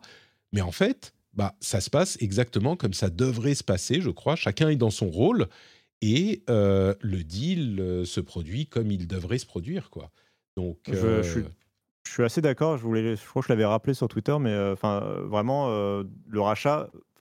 On peut estimer que, que, le rachat dans sa forme finale, là, tel qu'il devrait être probablement validé, est meilleur pour la concurrence et donc meilleur pour les consommateurs, notamment dans l'Union européenne. Et, et donc, enfin, ce qu'a fait la CMA, ça a peut-être choqué des, fans, notamment les fans de Xbox des fois, de le, blocage, etc., qui comprenaient pas forcément les raisons de ce blocage et on peut en débattre, hein, bien sûr, de, leurs décisions. Pareil pour la FTC et pareil pour l'Union européenne. mais dans, l'absolu, dans, l'ensemble, bah, on arrive justement à une situation où on peut estimer que chacun effectivement a été dans son rôle et que, euh, et que on arrive à, un meilleur achat pour le, consommateur final euh, avec un Microsoft qui va quand même pouvoir peut-être se renforcer et concurrencer de façon plus efficace, euh, notamment Sony sur le marché des consoles de jeux, tout en ayant un certain nombre de garanties. on va quand même peut-être avoir du coup je rappelle qu'on va, du coup, on va avoir des jeux Activision Blizzard sur la Switch. on va avoir Euh, on va enfin peut-être pouvoir jouer à Diablo 4 et moi je vais peut-être pouvoir rattraper les 15 ou 16 derniers épisodes de Call of Duty dans le Game Pass. oui, je suis sûr euh, que tu auras que ça à faire, hein, garanti. il, y a, plein de choses, euh, il y a, voilà, il y a plein, il y a plein de choses qui, vont sans doute être très cool et, et on va pouvoir jouer aussi à ces jeux sur d'autres services. Par exemple, on l'a pas dit, mais c'est dans les news de la Gamescom d'ailleurs dont on n'a pas parlé plus tôt, mais ça, rentre pile dans cette discussion, euh, c'est cette semaine que Nvidia a intégré pour la première fois le PC Game Pass euh, à son service de cloud gaming euh, GeForce Now. Donc, si on est abonné au PC Game Pass et qu'on est abonné à GeForce Now, donc c'est deux services différents, bah, on a accès à ce qui pour moi est le meilleur service de cloud gaming actuellement sur le marché parce que la qualité d'image est largement supérieure à ce que fait Xbox et c'est disponible sur toutes les, tous les écrans, toutes les plateformes que tu veux, etc. Et tu peux y jouer avec le clavier la souris ou la manette au choix. Euh, donc ça, c'est GeForce Now. Et maintenant, si tu es abonné au PC Game Pass, bah, tu as accès aux jeux du PC Game Pass dans GeForce Now. Alors, c'est pas tous les jeux, ça va peut-être être... oui, c'est même presque aucun jeu au début. Hein. Et puis, il faut payer GeForce Now et payer le Game Pass Ultimate. C'est un peu... Bon. Mais oui, tu as le, seulement le PC Game Pass, mais oui. Oui, pardon. Euh, mais, mais oui, tout à fait. Mais, mais au moins, c'est une possibilité qui existe euh, et c'est un truc qui n'aurait pas existé si, si, voilà, si Microsoft n'avait pas dû signer des mmh. contrats avec les autres acteurs et compagnie. Tout à fait, ouais. Donc, euh, donc c'est positif. Et même, la FT, même euh, les décisions de la FTC, je persiste à dire que ça a participé à, à, ce que justement ce que la CMA et l'Union européenne puissent négocier. Enfin, tout ça a été euh, a fonctionné correctement, je trouve. Mmh. je suis d'accord. Euh, Trinity visiblement a euh, coupé, enfin la, connexion a été coupée. Oui, je me blais et tout, tu vois. Je... si elle nous, non, mais non, euh, bah, on va on va avancer, on va continuer en faisant deux choses. D'abord, en vous rappelant que, d'abord, c'était hyper intéressant. Enfin, en vous rappelant, en disant que c'était très intéressant d'avoir ton analyse comme toujours. si vous appréciez cette émission, vous savez que patreon.com/rdvjeux. N'oubliez pas que c'est par ce biais que vous pouvez soutenir l'émission et euh, c'est très très simple, ça se fait très rapidement et ça fonctionne euh, plutôt de manière sympathique, je dirais. Vous pouvez, euh, pour vous, avoir le plaisir de soutenir une émission qui vous plaît. Et pour moi, bah, j'ai le plaisir de pouvoir manger. Donc c'est gagnant-gagnant, je trouve. Patreon.com slash rdvjeux. Merci beaucoup à tous et à toutes. A lot can happen in the next three years. Like a chatbot may be your new best friend. But what won't change? Needing health insurance. United Healthcare Tri Term Medical Plans are available for these changing times. Underwritten by Golden Rule Insurance Company, they offer budget friendly, flexible coverage for people who are in between jobs or missed open enrollment. The plans last nearly three years in some states, with access to a nationwide network of doctors and hospitals. So, for whatever tomorrow brings, United Healthcare Tri Term Medical Plans may be for you. Learn more at uh1.com. There's never been a faster or easier way to start your weight loss journey than with PlushCare PlushCare accepts most insurance plans and gives you online access to board-certified physicians who can prescribe FDA-approved weight loss medications like Wigovi and Zepbound for those who qualify. Take charge of your health and speak with a board-certified physician about a weight loss plan that's right for you. Get started today at plushcare.com slash weight loss. That's plushcare.com slash weight loss. plushcare.com slash weight loss. Et continue avec les jeux auxquels on a joué en ce moment. Et il y a un truc qui se passe, c'est que maintenant, on va placer le segment qu'on a enregistré avec Sky Marmot, avec Damien, pour vous parler de euh, Armored Core 6 Fires of Rubicon. C'est tout de suite maintenant et on revient juste après. Et nous voici donc avec euh, Damien, la marmotte du ciel, qui va nous parler d'un jeu dans lequel on vole dans le ciel. C'est parfait, c'est idéal. Bonjour Damien, comment ça va? Salut Patrick, bah écoute, ça va très bien. Enfin non, ça va très bien, je dis n'importe quoi, il fait une chaleur à côté. Donc euh, je vais essayer de survivre euh, le temps des 10-15 minutes euh, où on va parler d'Armored Core. Ouais, et après tu, vas enlever ton t-shirt et ton pantalon ah, et balader en caleçon, c'est ça? C'est ça, mais une fois que j'aurai coupé la caméra, bien sûr. Merci de ta sollicitude. Moi, moi, chez moi, il fait 17 et j'ai un petit pull, tu vois. Donc, Ah, ne me tente pas parce qu'il y a des vols Lyon-Finlande qui peuvent se faire rapidement. Là, tu vas pouvoir sonner à la porte cet après-midi. On a de la place, on a de la plage, t'attends. Mais en attendant, donc, tu vas nous parler euh, de Armored Core 6 Fires of Rubicon. Il y, a un jeu de mots à faire avec euh, Ruby Gamescom, ou tu vois, un truc comme ça, puisqu'on parle de la Gamescom dans l'épisode. Mais on ah, enregistre ça avant. Donc, euh, mais ça sera intégré après. C'est la temporalité des podcasts qui est perturbée. Et donc, Fires of Rubicon, que je pense une catégorie de la population attend énormément, et une autre catégorie de la population euh, ne verra même pas passer. Toi, tu l'as adoré. Dis-nous en plus, qu'est-ce que c'est que ce jeu et pourquoi il est bien? Bah, Alors déjà, c'est une surprise. Ce, jeu est une surprise parce que qui aurait pu penser que From Software allait sortir une suite à cette licence? Que les gens le savent peut-être pas, mais euh, Armored Core, en fait, c'est une des premières licences de From Software avec euh, la série Kingsfield. C'était leurs deux premières licences sorti à l'époque euh, sur euh, la première PlayStation. Le premier Armored Core, c'est 97. Et après, il y a eu plein de jeux, mais des jeux qui étaient moyennas. Vraiment, euh, il suffit hmm. de regarder les scores métacritiques. Les jeux se font. Enfin, je pense qu'il n'y en a aucun qui dépasse le 73-74 métacritique. Donc, on sait que ça veut dire des jeux pas incroyables. Et pourtant, il y a une vraie base de fans autour de cette série. Il y a vraiment des gens qui sont complètement fous de, de cette licence parce que bah, c'est du jeu de robot. Et le jeu de robot, ça parle quand même à euh, pas mal de monde. Des gens qui ont grandi avec justement peut-être les dessins animés autour des robots, euh, qui sont euh, passionnés par les mechas parce qu'ils aiment le Japon, ils aiment ces choses-là.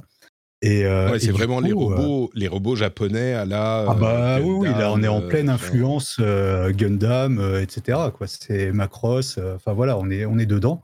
Et, et donc du coup, c'est une vraie surprise que From Software ait sorti une suite parce que, comme je le disais, les jeux n'étaient pas incroyables. En fait, c'était surtout des problèmes techniques. Techniquement, euh, ça faisait, enfin, c'était assez moche quoi à l'époque. Mmh. Et euh, on se relevait pas la nuit pour regarder ça.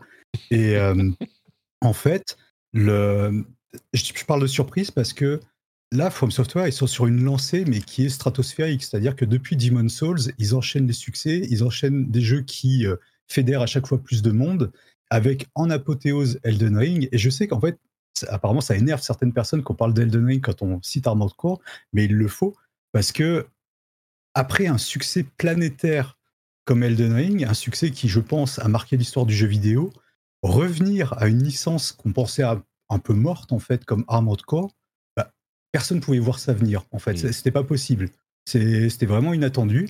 Et, euh, et, donc du coup, bah, ce, jeu va parler en fait à deux types de personnes, ceux qui sont fans d'Armored Core, et puis aussi ceux qui euh, ont découvert par exemple From Software avec euh, Elden Ring et qui sont curieux de voir ce qui arrive derrière.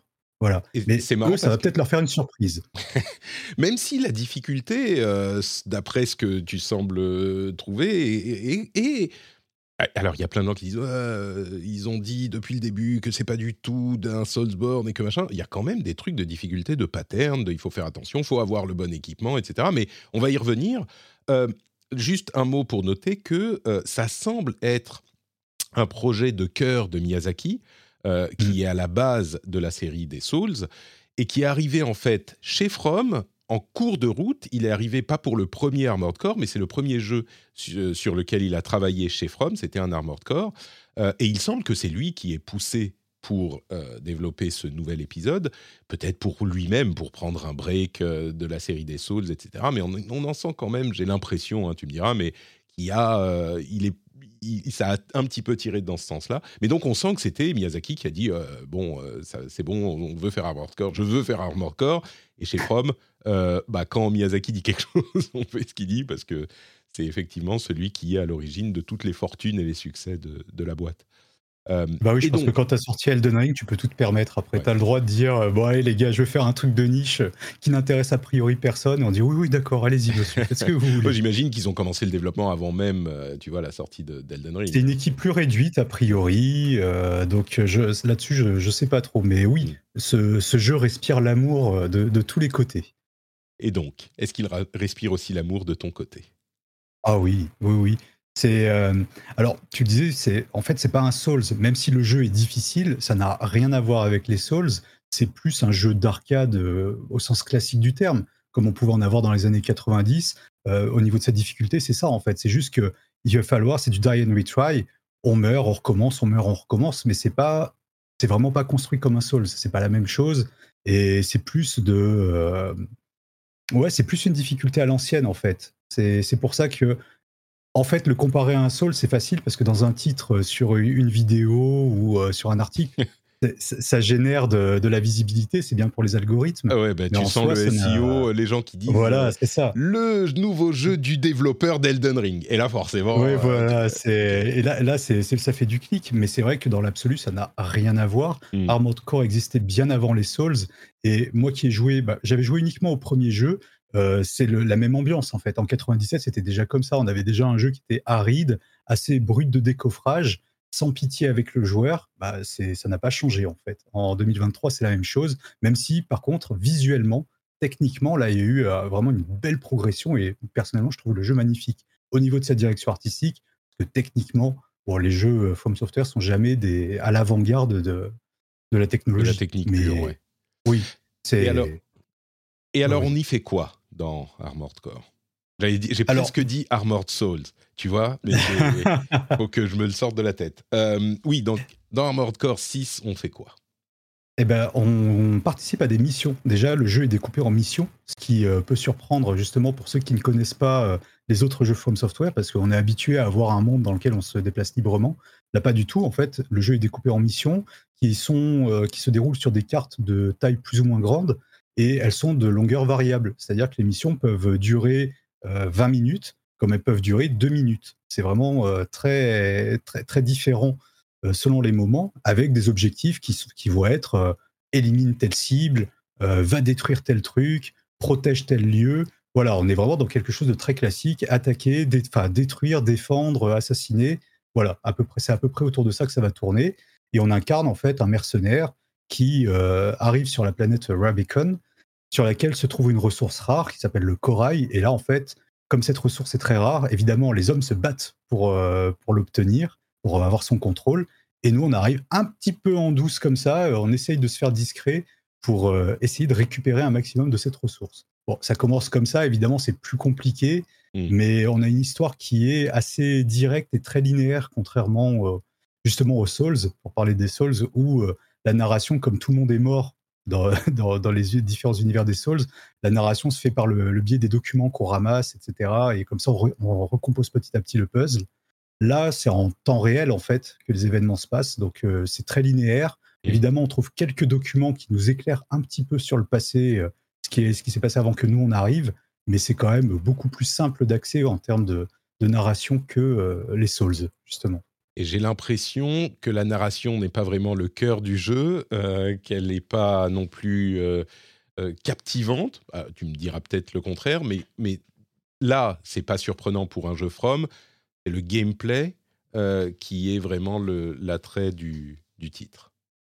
Bah, en fait, l'histoire, elle est comme elle est très linéaire, les révélations arrivent sur la fin. Mmh. C'est-à-dire qu'il n'y a pas vraiment de rebondissement pendant. En plus, on incarne un mercenaire qui va euh, travailler pour les différentes compagnies présentes sur la planète. Donc euh, un coup on va on va démonter des mecs, puis après on va travailler pour eux pour démonter d'autres mecs avec qui on va retravailler derrière. Mmh. Bref, c'est c'est mais tout le monde s'en fout hein. visiblement, mmh. c'est pas un problème. Ah, Là euh, on nous en tient pas rigueur. Voilà. donc c'est vrai que l'histoire en fait met du temps à apporter son lot de révélations. Il faut savoir qu'il y a trois fins différentes dans le jeu. moi j'en ai vu deux pour l'instant.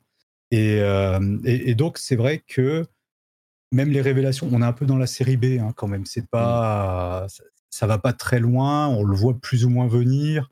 Bon, mais c'est pas désagréable pour autant. Et puis on a envie de savoir en fait. Donc on continue à jouer pour euh, pour connaître le, fin mot de l'histoire. Et puis surtout qu'à chaque nouveau cycle, on débloque de nouvelles choses. C'est-à-dire que quand on, on finit la partie une première fois, si on la relance derrière, on conserve sa sauvegarde. Et en fait, on va débloquer des chemins alternatifs au cours de l'histoire. Donc ça, c'est pas mal parce que du coup, ça fait plus de missions et euh, la, difficulté augmente aussi au passage.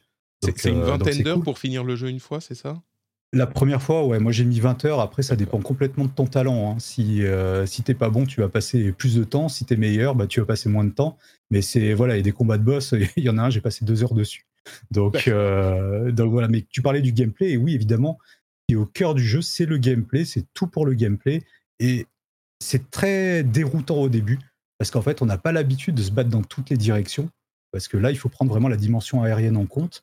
Et on est sans cesse, Pardon, je pense que les gens ont vu des, trailers, euh, mais j'aimerais que tu nous expliques pour les autres quand même la base du gameplay. Qu'est-ce que c'est? Comment on voit l'action? Euh, Tu sais vraiment le, le, le, le, principe de base du jeu? Parce que c'est quelque chose, tu disais, c'est un truc vraiment d'arcade, c'est quelque chose qu'on voit plus trop aujourd'hui, donc euh, certains pourraient être un peu surpris. Bah, donc c'est un jeu d'action à la troisième personne. On voit la caméra est positionnée derrière notre robot. Et en fait, les ennemis peuvent se déplacer dans toutes les directions, y compris dans les airs. Donc c'est mmh. pas rare en fait de se faire attaquer par-dessus, qui peut surprendre parce qu'en fait on voit pas forcément l'ennemi euh, qui va nous euh, pilonner la gueule à coups de missile.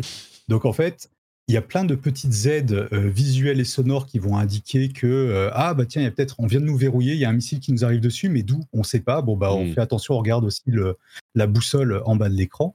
Et, et, en fait, dans les combats, il faut vraiment prendre en compte cette l'importance du, du, ciel pour euh, pouvoir attaquer. Il faut, savoir, il faut être capable de d'esquiver sur les côtés, mais aussi de s'envoler, de, de, plonger vers le sol. voilà, il y a vraiment beaucoup de choses et c'est vrai que c'est un peu déroutant. Euh, il y a des gens qui comparaient un petit peu ça à Zone of the Enders. Ouais, on peut retrouver un petit peu de ça, mais là, c'est vraiment très arcade et sans pitié. En fait, il n'y a pas vraiment le droit à l'erreur. Euh, le, jeu est assez dur là-dessus.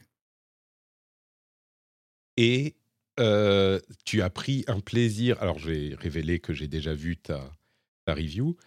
Tu vois, tu as, pris, tu as pris un plaisir fou euh, au jeu et on l'a compris, on l'a senti dans ce que tu disais jusqu'à maintenant, mais tu l'as vraiment adoré du coup. C'est un gameplay qui t'a complètement parlé à tous les niveaux, à la fois l'aspect gameplay immédiat euh, de bah, on essaye de viser, on tire, machin, mais aussi la construction de ton mec pour aller euh, accomplir telle ou telle mission et voir recommencer avec une construction différente, avec un, équipement différent pour mieux la réussir.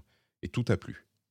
Oui, oui, parce que justement, parce que euh, merci de l'avoir dit, parce que j'allais oublier de le préciser, le jeu est vraiment en deux phases distinctes. Il y a l'émission, mais avant l'émission, il y a la construction du robot qui est d'une importance mais capitale, parce qu'en fait, on ne peut pas faire les choses à peu près. Si on fait de l'à peu près, ça va passer pendant un temps et puis on va se confronter à un mur de difficulté euh, énorme et on va se faire marcher dessus. Euh, donc oui, il faut passer du temps à optimiser son robot. On va avancer à tâtons parce que comme on ne sait pas qui on va affronter dans l'émission, c'est un peu la surprise. Il va falloir beaucoup observer les ennemis et modifier après pièce par pièce pour essayer de s'y retrouver. Et oui, j'ai adoré ça parce que bah, après c'est personnel. Hein. Moi, j'adore les jeux qui me mettent en difficulté. J'aime bien être face à un jeu où je me dis ah zut, j'y arrive pas du premier coup ah zut, il va falloir réfléchir et trouver une solution. Personnellement, j'adore ça. En revanche, je pense que le jeu ne s'adresse pas à tout le monde parce que euh, il crée beaucoup de frustration, en fait, parce que la mort est inévitable, on va échouer, c'est comme ça, on peut pas l'éviter. Et ça, il y a des gens qui l'acceptent pas, en fait, enfin qui l'acceptent pas, qui ont du mal avec ça, qui ont envie, en fait, de, jouer un jeu pour se détendre, mais qui n'ont pas envie de se prendre la tête sur un boss pendant deux heures parce que bah, ils n'ont pas le temps, tout simplement. Euh, et, et, donc, c'est pour ça que je pense qu'on est vraiment sur un, genre un peu de niche. Et c'est là que c'est surprenant aussi de la part de From Software parce que Elden Ring, c'était un vrai mouvement d'ouverture envers le, grand public. Ils ont fait un jeu qui s'adressait au plus grand nombre avec euh, ce, monde ouvert qui laisse beaucoup de liberté et donc de facilité. Et, euh, et du coup, bah là, Armored Core, non, ça s'adresse pas à tout le monde. Je pense pas en tout cas. Il faut déjà aimer les robots, ce qui est un peu un genre de niche. Il faut aimer les jeux qui sont très difficiles. Alors quand je dis très difficile, c'est pas c'est pas impossible, hein. évidemment, on, y arrive. Et puis à partir d'un certain point dans le jeu aussi, on a suffisamment de possibilités pour y arriver à peu près tranquillement. Mais c'est vrai que le début est assez rude. Le premier mmh. chapitre, notamment, est d'une violence rare. Ah oui, dès le début, quand tu. ah oui, le, premier le, premier chapitre du jeu, bah, le, tout premier boss, moi j'ai mis 30 euh, ou 40 minutes à le vaincre. C'est long quand même. Hein. Euh, le, tu disais, euh, c'est surprenant qu'il fasse un jeu de niche. Alors après Elden Ring, effectivement, mais d'une certaine manière, tous ceux d'avant, euh, je sais qu'il y a des gros gros fans et qu'ils vendaient bien, mais jusqu'à Elden Ring, c'était des jeux relativement niche qu'ils faisaient. Donc je suis pas, moi, je suis pas si surpris que ça qu'ils y, y reviennent, surtout si c'est une équipe plus réduite et puis un projet de cœur de Miyazaki. Mais, mais pour revenir donc aux boss sur lesquels tu as passé du temps, donc le gameplay, c'est vraiment ce que j'imagine. Hein, moi, je connais connais pas la série, mais c'est genre, tu as un type d'arme qui est euh, une sorte de mitrailleuse qui va te permettre de tirer direct sur les ennemis, et puis tu as des missiles qui vont te permettre de faire un lock-on, et tu dois naviguer entre les deux et essayer d'éviter de te faire tirer dessus avec un dash euh, que tu vas utiliser judicieusement pour éviter les missiles qui t'arrivent dans la figure. Peut-être même qu'il y a des euh, contre-mesures qui vont euh, te protéger un petit peu. C'est ce genre de choses. Tu appuies sur tous les boutons, tu regardes partout, tu mets OK, là, ma, ma mitrailleuse est, a refroidi, donc je peux la réutiliser. Là, j'ai encore quelques missiles, machin. Et c'est super, comment, hectique. C'est nerveux, ça bouge partout, c'est stressant, quoi, dans le gameplay. Et du coup, la Mhm. difficulté vient de qu'il faut bien éviter, qu'il faut bien dasher au bon moment, qu'il faut utiliser les bonnes armes sur les bons ennemis euh, euh, ou, ou dans la bonne phase du combat. C'est ça? Oui, ouais, en fait, c'est tout ça. Déjà, on peut équiper euh, Tout quatre armes. Ouais, en- oui, oui, non, mais c'est vraiment tout ça en même temps. Et, euh, on peut équiper quatre armes. Il faut équiper quatre armes, je pense, parce que on pourrait équiper un bouclier, par exemple, mais ça me semble. Enfin, moi, dans mon style de jeu, ça m'a jamais servi. Euh, c'est tout pour l'attaque. Et, euh, et du coup, en fait, la difficulté, ça va être de gérer correctement ces armes, parce qu'en fait, les ennemis ont tous deux barres. Ils ont une barre de vie et une barre de choc. L'objectif du jeu, c'est de remplir cette barre de choc, ce qui permet de les paralyser 2-3 secondes. Et quand ils sont paralysés, en fait, on peut, euh, on leur fait que des dégâts critiques. Donc l'idée, c'est toujours de remplir cette jauge, les paralyser, leur faire des dégâts critiques, et puis ensuite re-remplir cette jauge. Et là, les armes, en fait, ce qui est intéressant, c'est qu'elles ont deux lignes de stats. Elles ont euh, les statistiques de dégâts, comme euh, classique, hein, on grignote la, la barre de vie, mais elles ont aussi des statistiques d'impact, qui, elles, sont concentrées pour remplir la barre de, de choc. Donc il faut trouver un équilibre quand tu fais ton robot entre les armes qui font beaucoup de dégâts, celles qui font beaucoup de dégâts d'impact, et puis aussi euh, tenir compte des munitions, parce que forcément, si une arme est très puissante, tu as peu de munitions, Ah oui. euh, des, des choses comme ça. Et puis après, oui, tu as des ennemis qui euh, vont être plus sensibles aux dégâts d'énergie, d'autres plutôt aux dégâts explosifs. Donc Mhm. tout ça, encore une fois, c'est une question d'observation. Il faut regarder l'ennemi que tu as face à toi, il faut bien regarder ses mouvements.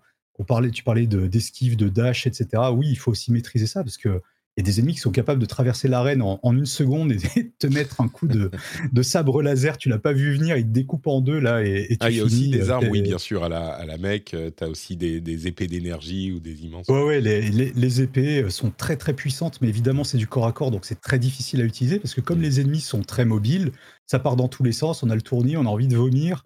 Bon, bah c'est c'est formidable. Moi j'adore ça. Et du coup, ce dont tu parlais quand, quand tu disais dans, quand tu dis dans ta review, euh, les missions sont, euh, les missions sont, euh, enfin, on peut les refaire en se rééquipant. C'est à ça que tu pensais, c'est-à-dire qu'on va voir les ennemis sont sensibles à quel type d'armes et quel type d'impact et quel type de, de stratégie. Et puis, si on voit vraiment qu'on n'y arrive pas, bah, il faut arrêter et recommencer en changeant son loadout, euh, en changeant son. Oui, d'a- ouais, ouais, d'ailleurs j'ai fait une, j'ai rajouté un une petite précision parce que j'étais pas assez clair là-dessus dans, dans, dans le test. Euh, en fait, quand tu perds face à un boss, le jeu te ramène automatiquement au point de contrôle juste avant. Donc t'as pas besoin de refaire toute la mission, tu refais juste le combat de boss. Et à ce moment-là, en fait, tu as accès à un onglet qui s'appelle Assemblage, euh, dans lequel tu peux retravailler ta machine. Le problème de cet onglet, c'est une bonne chose en soi, hein, c'est bien de pouvoir expérimenter des choses, c'est que dans cet onglet Assemblage, tu n'as accès qu'aux pièces que tu as achetées dans le magasin. Mais le Mmh. problème, c'est qu'en début de partie, bah, tu n'as pas de sous, donc tu n'achètes rien. Tu revends des armes pour en acheter d'autres, donc tu n'as pas de stock. Mmh. Donc même si tu vas dans la, dans la partie assemblage pour refaire ton, ton robot, bah, tu vas et tu te dis, mais zut, en fait, je suis pauvre, j'ai rien. Donc euh, bon, bah tant pis, je vais recommencer la mission et je vais retourner vendre les pièces de mon robot pour en acheter d'autres. Mais évidemment, plus tard dans le jeu, et enfin quand je dis plus tard, c'est plus sur le, le deuxième cycle, quand tu recommences une partie, là, tu as déjà accumulé beaucoup d'armes, donc tu n'as pas besoin d'abandonner la mission pour euh, recommencer le combat contre le boss, parce que tu as déjà tout en stock pour, euh, pour, pour reprendre en fait. Mais oui, au début, en début de partie, il faut être capable de, de lâcher prise. Alors que tu, tu vois, souvent, tu vas t'acharner face à un boss, tu vas dire, allez, ça va passer, ça va passer. À chaque fois, tu vois que tu grignotes un petit peu plus sa barre de vie. Mais en fait, non, si t'as pas la bonne formule au niveau de ton robot, si tu as des armes explosives face à un mec qui craint surtout les dégâts d'énergie, bon, bah, il vaut mieux arrêter. Commencer, quoi. Ouais. D'accord. Donc c'est vraiment ce type de, de jeu euh, dont les Japonais sont très friands. Euh, souvent dans les, dans les JRPG, on a complètement ce système de faiblesse à tel type d'éléments ou ce genre de choses.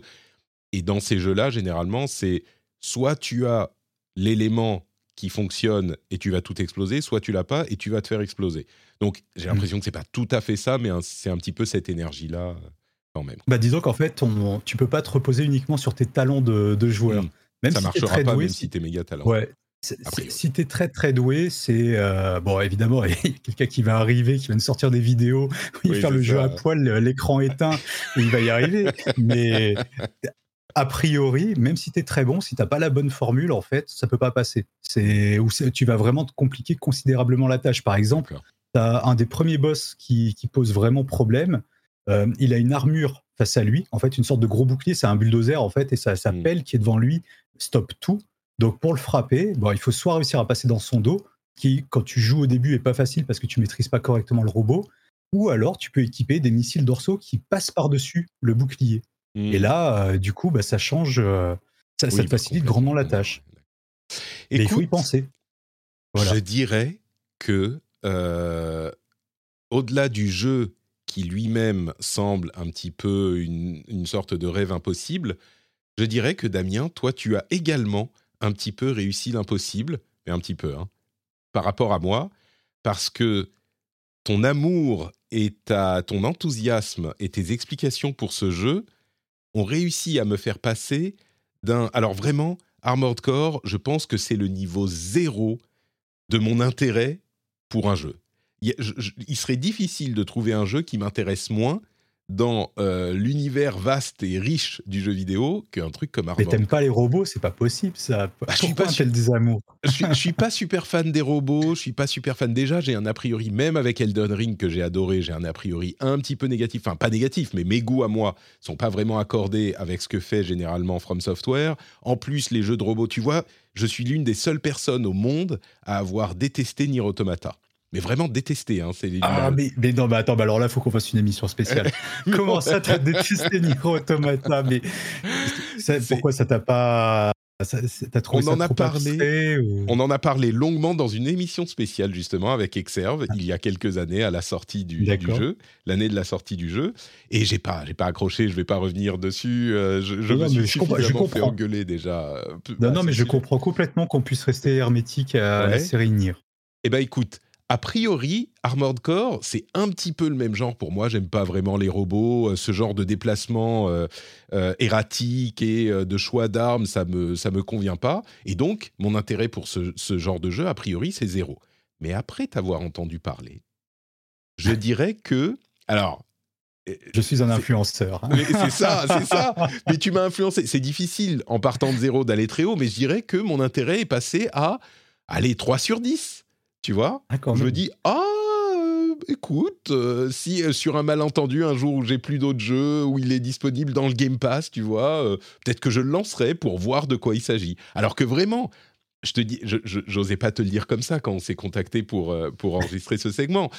Mais même en voyant. Ah, t'aurais préféré que je te parle de Starfield, je sais. Ah, bah écoute, mon intérêt pour Starfield, il est un, un, 5 prudent, on va dire, à ce stade. Hmm. Mais mais, vraiment, je me disais, euh, c'est bien que tu sois là pour nous en parler parce qu'il y a plein d'auditeurs qui veulent qu'on en parle. Euh, mais moi, vraiment, c'est, je suis très loin de, ce genre de choses. Donc, écoute, faire gagner trois points, je pense que ta profession euh, et, l'éducation que tu réussis à faire chez les gens qui t'écoutent se ressentent. Euh, c'est un exploit, je trouve. Vraiment, moi, j'étais convaincu que j'allais finir ce segment et dire Ouais, bon, ok, ça y est, c'est terminé. On a, on a fini de parler de Fires of Rubicon. et en fait, là, je me dis hm, hm. Donc, euh, je te laisse le mot de la fin. Mais merci déjà de mon côté parce que tu me, me fais, euh, tu m'entrouvres une porte vers un autre aspect de la richesse du jeu vidéo. Donc ça c'est, comment dire, c'est un truc pour lequel je suis reconnaissant. Ah bah là, je, je suis touché, je, je, pense que je vais pleurer même. si tu vois une larme couler, alors je sais que non, mais non, les, tes auditeurs euh, ne, verront pas la larme couler, peut-être qu'ils peuvent l'entendre. Le son est très bon dans les podcasts. Mais, euh, mais bah écoute, le mot de la fin. Encore une fois, moi j'ai adoré ce jeu parce que bah, j'ai grandi avec des jeux comme ça en fait. J'ai connu cette époque euh, de la NES, de la Super NES, Mega Drive, etc., où l'arcade c'était vraiment un idéal. Et on retrouve un petit peu ça euh, avec ce Armored Core, mais je pense vraiment qu'il s'adresse pas à tout le monde parce que il, génère, il peut générer beaucoup de frustration, il n'est pas facile à prendre en main, c'est un petit peu aride au début, et en fait, toute la question est de savoir si vous allez survivre au premier chapitre.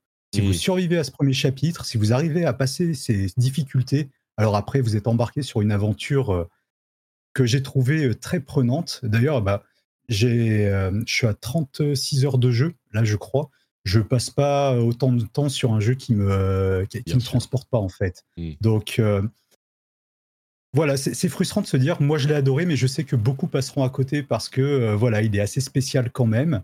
Mais pour peu que vous puissiez accrocher à ce, type d'univers, bon, alors là, il y, a de quoi se régaler. Puis au niveau de la mise en scène, il y, a tellement de, de, séquences cinématiques qui envoient du lourd et qui font mmh. s'accrocher à son fauteuil et se dire oh, oh, c'est génial, ah, je suis dedans, c'est la guerre, c'est euh, vraiment trop cool.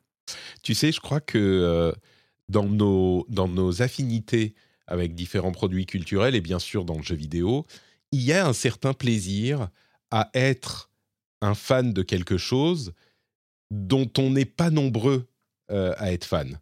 Tu sais, c'est ce sentiment de petite communauté resserrée où on serre les coudes justement. Alors, je ne crois pas que Armored Core convaincra un, public très large, mais ceux qui aiment, ils savent. Tu sais, c'est, si vous savez, vous savez. Mmh. Et il y a un certain plaisir là-dedans. Moi, je crois que c'est. Euh, même si on aimerait, bien sûr, que d'autres, que plus de gens apprécient ce qu'on apprécie.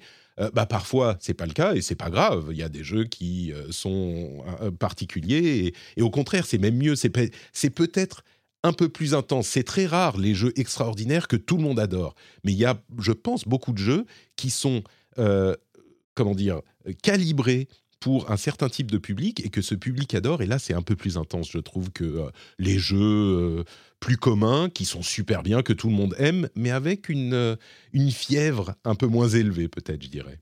Donc, ah bah là, de toute façon, clairement, tu vas avoir deux types de joueurs sur le, titre. Tu vas avoir ceux qui aiment qui sont là pour la difficulté, pour en baver, et puis tu vas avoir l'autre, peut-être un petit peu plus confidentiel, ceux qui aiment personnaliser leur robot. Parce que euh, tu peux faire tellement de choses au niveau de la personnalisation, tu peux euh, vraiment modifier absolument toutes les couleurs. Il y a, euh, de, manière générale, je crois qu'il y a six, non, cinq niveaux de cinq couleurs que tu peux paramétrer. Et après, pièce par pièce, tu peux encore les modifier. Tu peux mmh. modifier aussi au niveau de tes armes. Je crois, j'ai pas essayé parce que moi, la personnalisation, c'est pas trop mon truc. Mais euh, vraiment, là, je, je sais d'avance qu'on va avoir plein de vidéos sur les différents, euh, différentes personnalisations de robots. Euh, moi-même, là, j'ai prévu un petit guide de démarrage pour aider les, joueurs à survivre au premier chapitre avec les différents builds pour passer les premiers boss. voilà, ça, clairement, ça peut. c'est un aspect du jeu aussi qui va intéresser les gens. C'est le côté mécanicien où je construis mon robot et j'imagine que j'en suis le pilote. Ah, trois et demi?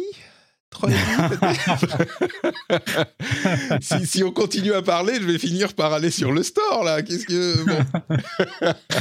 Merci en tout cas Damien, c'était euh, super sympa de ta part de prendre le temps de venir nous parler du jeu. Évidemment, on rappelle aux auditeurs que ta chaîne YouTube Sky Marmotte, la marmotte du ciel, euh, est alimentée bah, régulièrement avec euh, tout plein mmh. de, de vidéos, de tests et de reviews. Et euh, tu, me disais que tu vas bientôt faire une nouvelle série de shorts en plus.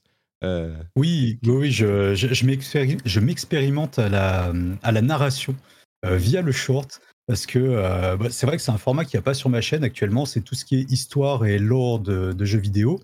Et j'avais songé à le faire à l'époque de la sortie sur Elden Ring, mais j'étais lessivé après mon guide parce que j'avais sorti une trentaine de vidéos vraiment en un mois. Il y avait une vidéo mmh. par jour c'était extrêmement intense et en fait, je pouvais plus voir Elden Ring en peinture parce que euh, j'en avais marre. En fait, ça avait vampirisé toute ma vie pendant, euh, pendant un mois. Et c'est dommage parce qu'en fait, j'aurais dû, c'était super intéressant, mais j'avais plus la force à ce moment-là. Donc là, ouais, je vais me lancer dans le récit de, de l'histoire de Dark Souls, le premier, le premier, enfin, le premier Souls, non, il y a eu Demon Souls avant, mais comme j'ai fait le let's play guide de Dark Souls cet été, bah, j'avais envie de raconter son histoire au format short. Donc ce sera des petites vidéos d'une minute. Et je voulais voir en fait si c'était possible de raconter une histoire comme ça. Mm. Bah, a priori oui. Donc on va voir ce que ça donne et si les, gens sont réceptifs. Super. Et eh ben écoutez sur YouTube la chaîne de Sky Marmotte. Un autre endroit où on peut te retrouver? Twitter, euh, décidément, j'arrive pas à me servir de cet outil. Ça hein, ça veut pas. J'arrive pas à faire des, tweets polémiques. Euh, voilà, je, reste sage dans mon coin. Donc, euh, non, voilà, un outil que je ne maîtrise pas, c'est bien Twitter. Mais voilà, c'est l'autre endroit où on peut me trouver pareil, Sky Marmotte. Super. Merci beaucoup, Damien. À la prochaine. Merci à toi, Patrick. Ouais, avec plaisir. Et voilà, merci Damien encore une fois. on va continuer avec les jeux auxquels nous on a joué et auxquels on a, oui, les jeux auxquels on a joué, ça sera peut-être un petit peu moins longue d'habitude parce que moi, c'est beaucoup de jeux auxquels j'ai joué euh, régulièrement. Alors Trinity, si elle revient, elle euh, reviendra et elle nous dira ce qui se passe de son côté. J'ai l'impression que là, ça a l'air compliqué du côté de New Brunswick. Dis-moi, Cassim, c'est quoi Rounds? C'est quoi ce truc? Alors, Rounds, c'est un jeu que je ne connaissais pas avant hier euh, après-midi. D'accord. euh, c'est un jeu, déjà, je vais commencer par dire qu'il coûte 2,50€ sur Steam, euh, parce qu'il est actuellement en solde, mais qu'il coûtera, sinon, il coûte 4,89€, donc rien, disons-le. Euh, et c'est un jeu de, de, duel roguelite euh, très simple à comprendre. Le, principe, au bout de une minute, tu as compris tout le principe et tu as maîtrisé le gameplay et euh, tu prends du plaisir à faire un 1v1 contre ton meilleur ami euh, et à pouvoir régler un différent, justement, un débat. Tu vois, c'est le meilleur moyen de régler un débat. alors, comment ça se passe? Merde, à propos de régler, régler un débat, excuse-moi, j'ai complètement oublié de dire que cette semaine, c'est la Note Patrick Community Cup, mais la semaine prochaine, il y a le Note Patrick Community Clash qui est beaucoup moins ambitieux. C'est un, patriote, enfin un, joueur, un, auditeur qui est devenu patriote qui m'a dit euh, je, on pourrait faire un 1v1 sur Overwatch en jouant nos persos support et je te promets que je suis aussi mauvais que toi donc tu auras tes chances. On va voir, on va faire un 1v1 avec euh, Zenyatta sans doute et je suis sûr que je vais perdre mais on va voir s'il est suffisamment mauvais pour perdre contre moi. Ça sera la même la semaine prochaine après le rendez-vous jeu. Donc euh, après la Note Patrick Community Cup, il y aura le Note Patrick Community Clash. Ça sera moins ambitieux. Euh, Alors. Oui, Zenyatta est patriote, Johan. Mais du coup, on aurait pu le faire sur Rounds. Ça a l'air sympa, ce petit jeu. Alors, c'est très sympa, ça marche très bien, euh, c'est très léger, ça, fonctionne direct. C'est donc un jeu de 2D roguelite où vous allez donc un peu plateformé avec le, clavier et euh, visé avec la souris. Euh, mais c'est comme un, je sais pas comment on appelle ça, mais les top-down shooters, on, on, vise avec la souris et le personnage agite son bras sur le côté, quoi. Mhm. Euh, et en fait, c'est un enchaînement de. c'est un peu un dual stick shooter, mais à la souris. C'est ça, mhm. jusqu'à et ça va durer jusqu'à 5 manches ou en tout cas le premier qui a 5 victoires gagne. et en fait, à chaque fois que tu perds un duel, euh, à chaque fois que tu perds un duel, tu vas avoir le choix d'un buff. Euh, c'est ça la composante roguelite. Euh, tu vas pouvoir hmm. te buffer. Et en fait, si tu enchaînes comme ça, par exemple, si la personne contre qui tu te bats est vraiment plus forte que toi, bah, en fait, tu vas buffer, buffer, buffer, alors qu'elle, elle va rester avec sa, son build de base. Et en fait, bah, arriver, plus, plus, ça va, plus c'est cassé en plus, bien sûr. Euh, euh, et, donc tout peut retourner la situation et tu vas peut-être pouvoir justement euh, reprendre le dessus et à ce moment-là lui aussi va peut-être pouvoir se buffer et gagner des cartes et, donc la solution marcherait bien et il y a en plus tout un système où les maps sont un peu aléatoires. C'est des maps assez simples mais avec du platforming et si tu, tombes dans le vide par exemple où il y a aussi des, des fois des, genre des roues circulaires et tout ça si tu te prends les décors si tu tombes dans le vide tu te prends des dégâts donc il faut aussi jouer un peu avec la plateforme et tu as un petit système de, de, bouclier, euh, de parade. Mmh. Euh, que, tu vas aussi pouvoir buffer et lui donner des trucs. Donc, par exemple, moi, j'avais des fois, j'avais une protection qui permettait de geler l'ennemi. Euh, et alors, je dois, c'est le moment où je suis obligé de le dire. donc, c'est Titouan chez nous qui nous qui m'a fait découvrir ce jeu. Euh, qui m'y a fait jouer. Alors, c'était sa première fois aussi à lui et euh, il m'a éclaté. Ah zut Je croyais que tu allais dire que tu l'avais, tu l'avais écrabouillé. Non, non, non, non, non, il m'a éclaté dans les grandes largeurs. Donc faut, Mais pourtant, tu es diamant sur Overwatch, tu es un expert et de oui, euh, qui est l'autre jeu que je peux mentionner. Bah, j'ai repris Overwatch 2 après des mois et des mois de, pause et je me mhm. suis requalifié en diamant. Donc voilà, ça m'a redonné un peu de baume au cœur. mais non, le, le, le, jeu en 2D, là, là c'était pas pour moi, malheureusement. Mais non, mais alors le jeu est très cool. Ça marche immédiatement. Franchement, c'est très fun. Ça se joue en local aussi. donc, je vous conseille vraiment le jeu. Et puis, encore une fois, il coûte. encore une fois, il coûte 4 euros, donc ne serait-ce que pour jouer une soirée, ça vaut le coup. Euh, et puis je voulais mentionner très rapidement euh, que je rejoue aussi à Fall Guys, euh, puisque depuis mardi, c'est pour ça que je jouais pas, que j'ai pas pu suivre Geoff Kelly. depuis mardi, il y a eu l'arrivée du pass VIP Final Fantasy XIV dans Fall Guys, avec tout un, tout un avec on, a, on a tous les nôtres, hein. on a tous les nôtres. Il y en a qui, qui, qui rigolent là, qui disent oh mais encore il parle de Destiny, encore il parle de Street Fighter, encore il parle de Final Fantasy XIV. Et vous aussi, vous avez le vôtre. Donc, ça va, hein Voilà. Pardon. Voilà. Non, non, mais du coup, voilà, je débloque petit à petit mes skins. Là, j'ai le gros chocobo jaune. Après, il y a le gobu, etc. je suis en train de développer mon Battle Pass euh, euh, dans Fall Guys. Je t'en félicite. Euh, moi, j'ai joué à quoi? J'ai joué. Alors, Overwatch 2, tu le mentionnais. Je suis curieux, euh, t'as pas joué pendant des mois. Est-ce que tu as apprécié ton retour du coup? Tu dis que tu t'es qualifié, donc j'imagine que euh, ça t'a plu quand même, mais c'était sympa quoi. Quand, je disais les, les, dernières fois, ouais, bah ça fonctionne toujours. On est d'accord, ça fonctionne toujours. alors, ça fonctionne toujours. La communauté est toujours aussi toxique. et et euh, donc je me suis fait insulter quelques fois, bien sûr. Mais sinon, euh, donc c'est vrai que moi, du coup, il y a des nouveaux personnages. J'ai vraiment eu l'effet nouveauté puisque il y a plusieurs personnages que je ne connaissais pas, et surtout même il y a des maps et des types de maps que je ne connaissais pas. J'ai pu découvrir mmh. notamment les hot points là, euh, enfin les, je sais plus comment on appelle ça, mais le sorte de de truc où il faut capturer un point, le garder pendant un peu et tu ne et tu ne resettes pas le round. C'est ça qui est intéressant. Le round ne se resette pas. Alors la première fois il te ne, ne l'explique pas. Et alors la première fois, j'étais là, ah bon, bah, le round a terminé, je fais alt tab, tu vois, le, le temps qui se passe au je refais alt tab, mais, mais, comment ça, je suis encore dans l'arène? Si, si, euh, il te l'explique, c'est juste que t'as passé genre, ah, comment, des explications Mais je n'en ai rien à faire, moi je sais jouer à Overwatch. Ok, bon, j'ai peut-être pas suivi alors. Mais en tout cas, j'avais pas compris. Euh, mais euh, donc, mais très sympa comme map, comme type de map. C'est un, un, peu le bordel et ça renforce un truc que. Alors, si je voulais, si je voulais être un peu critique d'Overwatch 2, ça renforce un truc que j'ai l'impression qui est en train de se développer, qui est que les gens jouent encore plus dans leur coin et qu'il y a moins de, d'effets de, team. Euh, et ça s'est très renforcé sur cette map-là où du coup tu es très désorienté et c'est pas, c'est pas une sorte de couloir géant la map. Euh, c'est beaucoup plus large. Et du coup, il y a un côté, euh, il y a vraiment, moi, j'ai vraiment dans ma team une ange qui est partie combattre la ange ennemie dans un coin isolé de la map. Euh, et voilà, ils ont fait leur duel dans leur coin, ils ont vécu Non, mais l'autre point, l'autre point est ouvert là. Faut y aller, les gars. Mais je crois que c'est beaucoup de gens qui connaissent pas. Tu sais, les deux trois premières semaines, deux trois premiers mois. C'est un nouveau mode complet, les gens savent pas. Donc, euh, j'avoue que moi-même, la première fois, je me disais, mais attends, où on est? Qu'est-ce que. Ah, c'est là C'est vraiment. voilà, c'est bref. Euh, mais très sympa. Bon, voilà. C'est Overwatch, quoi.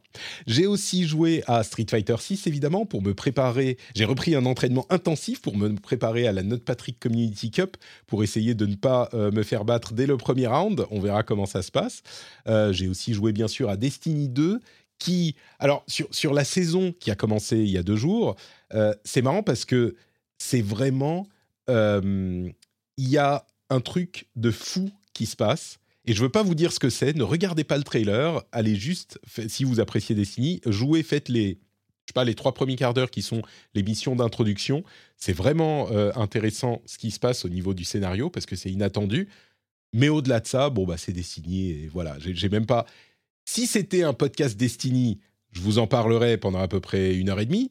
Mais comme c'est pas un podcast Destiny, je peux limiter mon, euh, ma, description à ah bah c'est Destiny, voilà, et c'est fun, c'est des nouvelles activités, il y a des nouvelles armes, euh, etc. Euh, mais c'est juste Destiny, quoi. On, on, Je vais pas vous dire pour pas vous spoiler pour ceux qui suivent. On en parlera peut-être un autre jour, mais mais ouais, c'est cool, c'est toujours bien. Et je suis hypé pour The Final Shape, bien sûr. Ouais, j'avais une question. Enfin, vu que du coup, enfin, comme euh, bah, est en train de revenir, mais du coup, je voulais juste te poser une question sur Destiny, euh, sur Final Shape, justement, sur ton avis sur. Euh, j'ai l'impression qu'ils ont annoncé une restructuration de, fin, du système de, mise à jour et de comment l'histoire va être livrée. Et, Alors, effectivement. Oui, non, j'ai anticipé ta question. En fait, ce qui se passe, je l'évoquais tout à l'heure, l'histoire d'épisode dans Destiny 2 avec The Final Shape, donc la prochaine extension, ce qui va se passer, c'est que euh, aujourd'hui, en fait, on a quatre saisons par an, logique, tous les trois mois, il y a un changement avec de nouvelles activités, de nouvelles euh, euh, armes, de, nouveaux, plein de des, des petites évolutions de l'histoire, etc. Mais euh, tous les quatre mois ou tous les trois mois, c'est un peu long quand même. Donc, ce qu'ils euh, vont faire, eux, pour essayer de vous garder captifs sur leur jeu-service euh, éternel, ah, on me dit Patrick, notre Destiny Child. c'est un peu ça. Euh, ce qui va se passer avec The, Final Shape, c'est qu'il y aura trois épisodes par an. Vous me dites, mais attends, on passe de 4 à 3, euh, c'est moins, non? 4, c'est moins, que- euh, 3, c'est moins que 4. Oui, il y aura trois épisodes par an, mais chaque épisode sera divisé en trois actes. Et chaque acte sera euh, un petit peu. En gros, il y aura. euh, Enfin, il y aura trois actes et à chaque nouvel acte, donc toutes les six semaines, il y aura euh, bah, de nouvelles activités, de nouvelles choses à faire, etc. Donc, ils prennent la même quantité de contenu peut-être, mais ils l'étalent sur des, une fréquence plus fréquente. Ils augmentent la fréquence de, de nouveautés, avec peut-être moins de nouveautés à chaque fois, mais des, des- des changements plus fréquents. Et euh, un truc qui est intéressant, c'est qu'ils veulent aussi augmenter leur euh, capacité à raconter l'histoire du monde, ce qu'ils ont déjà fait depuis quelques temps. C'est beaucoup mieux euh, qu'avant, qu'il y, a, a quelques années. C'est pas toujours réussi, mais en tout cas, ça fonctionne mieux. Et je me demande si, d'une certaine manière, The Final Shape, où on dit au revoir à la saga du, Light and Dark, bah, c'est pas un moyen de, de dire bon, on va faire les choses différemment maintenant et on va les faire un petit peu mieux. Euh, L'autre chose auquel j'ai joué, c'est euh, Overcooked 2. Figure-toi qui n'est pas un jeu très récent, hein, quand même, Overcooked 2. Mais euh, Overcooked 2, c'est- je l'ai installé pour jouer avec mon fils. Je me suis dit, je cherchais un jeu, un jeu auquel jouer avec un enfant de 5 ans qui a un petit peu peur de tout, comme vous le savez. Et en fait, ça marche super bien, Overcooked. Euh, je ne sais pas si c'est le cas dans le 1, mais dans le 2, on a la possibilité d'avoir un mode entraînement où euh, il n'y a pas le stress de vite, vite, il faut faire les plats super. Pour ceux qui ne savent pas, Overcooked, c'est un jeu Hmm. où on joue en coop. On peut jouer seul, mais on prend le contrôle de- de- des deux personnages. On peut jouer jusqu'à 4, je crois, peut-être même plus. Euh, et il faut préparer des plats. Et donc, on doit, euh, c'est un petit jeu mignon avec des avatars tout mignons, il faut aller prendre la laitue. euh, au début, on fait beaucoup de sushis parce que c'est simple. Donc, tu vas prendre le poisson, tu vas le couper, tu vas faire cuire le riz, tu, euh, tu commences avec des sashimi même. Donc, tu vas prendre le poisson, le poser sur la, la planche à découper, le couper, l'amener dans l'assiette et puis l'amener au client. Et au fur et à mesure, ça se complique et il faut euh, que tout le monde participe et que tout le monde soit au bon endroit au bon moment et fasse les bonnes choses. Gérer la vaisselle, gérer la Gérer. cuisson. C'est ça. Ça- Tu laisses le truc cuire trop longtemps, ça, ça prend feu. du coup, tout le reste Et- de ta cuisine prend feu. Il faut attraper l- essayer d'éteindre. C'est le chaos, c'est super marrant. Et puis Mais- euh, d'un coup, euh, au lieu d'être dans une simple cuisine, tu es au milieu d'une rue euh, passante de voitures ou sur une montgolfière ou au milieu d'un volcan, ou, etc. Exactement, exactement. Et, et franchement, ça fonctionne parce que il y a des modes, des modes entraînement dans le mode histoire, des modes d'entraînement où t'as pas besoin de, euh, de, de te stresser avec le temps. T'as pas un temps limité, donc tu prends ton temps pour faire les trucs. Et du coup, avec un enfant, ça marche super bien, c'est hyper drôle, il a adoré. Et on a joué qu'à ça pendant son heure de jeu du dimanche et du samedi. Et je pense que le mois, la semaine prochaine, on va faire euh, ça aussi. Donc, c'est très drôle. Overcooked 2, je le recommande. Euh, on me demande dans la chatroom, est-ce qu'il faut être à jour des extensions pour profiter de tout le contenu de Destiny 2 Alors oui, évidemment. Tout le contenu, oui, il faut être à jour dans les extensions. Enfin, avoir la dernière en tout cas. Mais quand tu dis tout, tout, tout le contenu, c'est trompeur. Moi, je dirais qu'on peut tout à fait profiter de Destiny 2, même en free-to-play. Donc, euh, allez-y.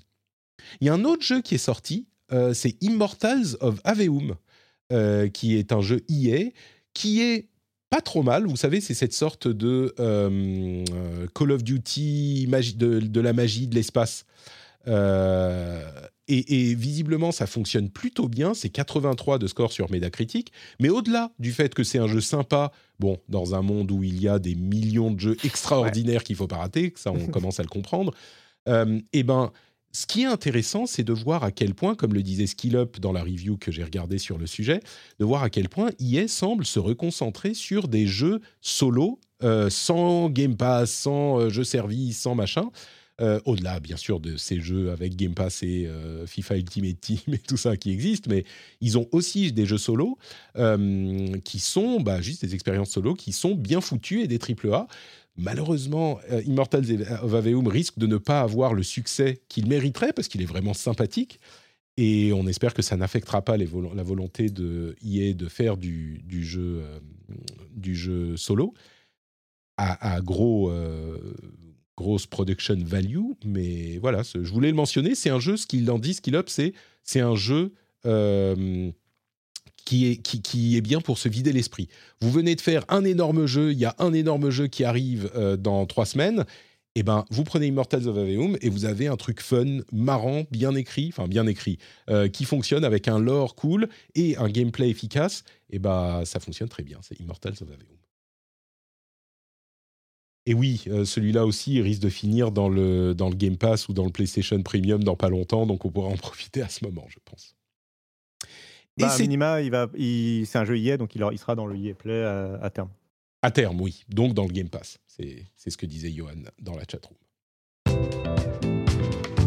Les news qui restent. Alors d'abord, news très importante, le livre de notre... Je ne sais pas si vous m'entendez. Oui, tu es là ah oui Oh là là, mais j'ai pensé que tu avais abandonné. Incroyable sur, le, sur le, fil, je suis là. Je suis désolée, j'ai entendu que tu passais aux news. Je me suis dit, vite, vite, il faut que j'intervienne. Vas-y, vas-y, vas-y. Alors, du coup, euh, Trinity, les jeux auxquels tu as joué ces derniers temps. Vas-y, vas-y. Alors, moi, ça va être assez rapide. Hein, comme Attends, vous savez, je suis en on revient, du on monde. Revient, on revient en arrière. C'est les jeux, c'est pas fini en fait. Vas-y. Euh, comme vous le savez, je suis en tour du monde. Donc, euh, en ce moment, ma consommation de jeux, elle est un petit peu affectée. Hein. Euh, le temps que je reçoive ma Starlink, elle arrive dans 10 jours. Oui, hmm. je compte les jours. Hein. Euh, jusqu'à son arrivée, ça va me permettre d'avoir une meilleure co, de pouvoir jouer sur mon PC. Mais ça ne m'a pas empêché de jouer un petit peu. Et surtout, en fait, ça m'a permis de ressortir mes consoles portables. Et notamment la Switch, que j'avais pas mal mise au placard depuis un petit moment. Ah ah. sur laquelle Et bien sûr, tu t'es précipité sur Mario 3D World, comme tu, tu m'avais promis que tu allais le faire il y a trois ans. Absolument pas. Je n'ai pas tenu ma promesse, mais est-ce que ce n'était pas une promesse Twitter finalement? Euh, Du coup, du coup je ne me suis pas lancée dans Mario 3D World, mais je me suis lancée dans la, je me suis relancée dans l'aventure Don't Starve. Alors pour ceux qui ne connaîtraient pas Don't Starve, euh, déjà grossière erreur parce que c'est un excellent jeu, mais c'est un jeu de survie en vue isométrique euh, qui a été développé par euh, Clay Entertainment et qui est sorti en 2013. Alors c'est un jeu qui a 10 ans, mais qui honnêtement a pas pris une seule ride. c'est un jeu qui se déroule dans un monde un peu mystérieux, sombre, avec des créatures étranges et plein de défis à relever. Et en fait, le joueur, euh, bah, les joueurs doivent rassembler des ressources, construire des abris, cultiver de la nourriture, éviter la faim, la folie, les attaques de monstres. Tout ça dans un monde généré procéduralement à chaque run, à chaque nouvelle run. Hmm. Il se distingue en fait par son esthétique, euh, justement parce que c'est ça qui fait que ce jeu n'a pas vieilli. Il a une esthétique un peu dessinée, très Tim Burtonesque. Vraiment, hmm. si vous aimez les univers à la Tim Burton, ce jeu, il est vraiment fait pour vous. Euh, mais aussi, en fait, c'est un jeu qui a une, euh, quand on commence, qui a une, apparente euh, simplicité, on va dire, et qui pourtant cache des mécaniques assez complexes qui vont nécessiter de faire plusieurs runs avant de tout maîtriser. Euh, il, est, assez dur en fait si on veut vraiment aller loin. C'est un jeu qui est euh, challengeant. Euh, donc c'est vraiment une expérience de survie qui va être assez exigeante, mais qui est aussi hyper captivante, je trouve, parce qu'il y a plein d'easter eggs, plein de choses à découvrir, et, et l'univers évolue énormément. Et en plus, bah, l'avantage, c'est que si vous le découvrez maintenant, vous avez envie de vous y remettre maintenant, c'est un jeu qui a eu de nombreuses extensions qui ont apporté beaucoup de choses, mais vraiment des décors très variés, des nouveaux mobs, etc. Et si vous avez envie de tenter l'expérience en multijoueur, il a eu aussi un jeu à part dédié aux multijoueurs avec les mêmes mécaniques, euh, mais plein de nouvelles choses à l'intérieur. Donc en fait aujourd'hui, bah franchement, le, fameux comme pour Destiny, comme pour WoW, c'est le meilleur moment pour se lancer. il y a, un événement, si je ne m'abuse, il y a un événement avec Cult of the Lamb euh, en ce moment. Ah en plus, ah bah voilà, en plus, donc euh, le, crossover de deux jeux incroyables. Et c'est un peu euh, le, donc, moi... l'un des premiers vrais euh, survival de, ce type-là. Donc Starve, c'est un jeu un petit peu légendaire, quoi. Ouais, il est légendaire euh, et, euh, et, honnêtement, euh, je le redis, si vous l'avez pas essayé, essayez-le. En plus, il doit plus coûter très très cher maintenant. Et en fait, c'est un jeu avec une rejouabilité telle euh, que c'est jamais un mauvais investissement, quoi. C'est-à-dire qu'on peut reprendre, recommencer euh, euh, tout ça. Et puis alors, vous avez une montagne de vidéos sur Internet qui vous parlent de, de, de, toutes les, les petits tricks qu'il y a dans le jeu. Enfin bref, moi je suis vraiment très très fan et ça me fait vraiment du bien de rejouer un jeu, juste de me dire tiens, je vais jouer 30 minutes à Don't Starve dans mon lit et de plus faire mmh. des sessions de 8 heures parce que je suis en stream. donc je prends beaucoup de plaisir là-dessus et je vais aller très rapidement parce que je sais qu'après tu as un tournoi très rapidement, mais je vous en parlerai plus précisément une fois que je j'aurais ma Starlink et que j'aurais pu la tester avec un petit peu plus de, un peu plus de, voilà, un peu, plus la tester, on va dire, euh, c'est que euh, comme j'en ai parlé tout à l'heure quand on parlait de, de la manette console PlayStation, euh, moi j'ai pu tester la G Cloud de Logitech. Donc je dois préciser quand même que c'est la marque qui m'avait envoyé le produit, mais c'était pas une OP, donc j'avais aucun, aucune obligation de communication, tout ça, mais, mmh. mais j'aime bien quand même rester transparente là-dessus. Et en fait, j'ai été plutôt agréablement surprise. Euh, bah, comme on l'a dit, c'est pas une console qui va fonctionner hors réseau internet. Hein. Euh, c'est vraiment un espèce d'hybride entre console et tablette pour jouer un peu tranquillement chez soi avec euh, sur un format portable, dans son lit, dans son canapé ou sur ses toilettes, comme dirait notre Patrick, on sait jamais. euh, et en fait, euh, une fois une fois connecté à Internet, on va avoir accès à tous nos comptes de jeux cloud cloud gaming, bah, tels que le Game Pass. Donc, on mm. peut se faire du Sea of Thieves euh, dessus. On a accès au Nvidia GeForce, si tant est que vous ayez ces comptes-là. Et on peut même avoir accès à Steam. Alors, à Steam, c'est un petit peu euh, particulier parce qu'en fait, il faut avoir le PC allumé. Tu vois, il y a un peu le côté euh, presque un peu comme, comme la PlayStation. c'est le streaming depuis le PC. Ouais, comme la C'est ça, c'est le streaming maison, quoi, on va dire. Euh, mais euh, vu que c'est aussi un hybride tablette, euh, bah, en fait, vous allez avoir accès à toutes les applications que vous voulez installer. Donc, que ce soit les jeux mobiles, mais Twitch, Google mmh. Chrome, YouTube, etc. donc, c'est vraiment voilà une sorte, une sorte d'hybride. L'avantage du cloud dans, dans, dans ce que dans ce cas-là, moi que je vois, bah, déjà, c'est que la console devient un peu moins vite obsolète, hein, vu que ce qu'il y a dedans, ça, ça vieillit moins vite vu que ça fonctionne en serveur en ligne. Et surtout, elle a une très très bonne durée d'autonomie euh, par mmh. rapport à une console euh, classique. Euh, on est à peu près sur 10 à 15 heures sans avoir à la recharger, ce qui vraiment ah est très cool. Ouais, ça permet de, jouer assez longtemps, assez longtemps dans son lit et pas avoir à brancher les câbles mmh. comme moi je le fais avec la Switch. Et puis pas mettre les trucs à jour tout le temps comme avec la Steam Deck ou la ROG Ally, c'est un petit peu pénible à chaque fois. Ouais. Mmh. Exactement. Et euh, bah après aussi, elle est quand même, euh, ça impacte aussi beaucoup son poids. C'est une console qui est ultra légère. Elle fait à peu près 450 grammes, 453, euh, et elle coûte 359 euros, ce qui je trouve est assez correct hein, pour ce que ça propose. Et alors en termes de, de ce que j'ai pu tester de comme jeu avant de partir autour du monde, bah écoute, moi je trouvais que l'écran ça rendait euh, super bien, c'était beau, euh, c'était fluide. Après, si tant est que tu as une bonne connexion, bien évidemment. Euh, donc honnêtement, je suis plutôt pour mon, mon cas spécifique, j'ai plutôt été séduite parce que ça m'évite de sortir tout le temps mon PC. Et du coup, bah, je vous ferai un point dans quelques semaines, une fois que j'aurai eu ma Starlink et que j'aurai pu tester l'intégralité des jeux du Game Pass dessus, je pourrai vous dire un petit peu ce que ça vaut sur le long terme. Mon, impression sur cette machine, c'est que euh, il y a beaucoup de gens, moi y compris, qui pensaient mais ça sert à rien, un petit peu comme avec la, Portal, et euh, en, avec la, en l'ayant eu entre les mains, c'est plus ça sert à rien, mais c'est dans certains cas ça peut être cool. En fait, c'est des cas d'usage spécifiques, mais si on est dans ce cas d'usage, bon bah finalement euh, peut-être que ça peut être sympa quoi. Je, voulais mentionner euh, deux petits points euh, juste pour dire qu'on n'a pas parlé pour la PlayStation Portable, mais c'est la même chose pour les deux machines, PlayStation Portable et, Portal et Logitech G Cloud. Euh, c'est des écrans 16 neuvième, ce qui fait que c'est pile le format d'affichage de nos jeux habituels. Là où quand on fait du streaming sur smartphone ou sur tablette, c'est souvent des formats d'écran un peu différents. Mmh. Et du coup, il y a des bandes noires un peu partout. Enfin, l'expérience est un petit peu voilà différente, un peu, un peu plus optimisée dans le cas de Logitech et de PlayStation. Pareil, le fait que la manette soit intégrée de base, ça rend le truc plus ergonomique quand même quoi. Euh, moi, je crois qu'il y a une place pour des, appareils dédiés à ce genre de choses si on est suffisamment, si on est dans le bon cas d'usage. Quoi. Le, oui, ça marche sur le téléphone, euh, techniquement ça fonctionne, mais un appareil qui fait tout, bah, c'est pas forcément idéal pour tout. Et quand on veut être vraiment, hmm. euh, quand on est vraiment, on a une utilisation intensive, bah. Bon, bah merci, merci Trinity. Et puis donc, le reste de l'actualité, très très vite.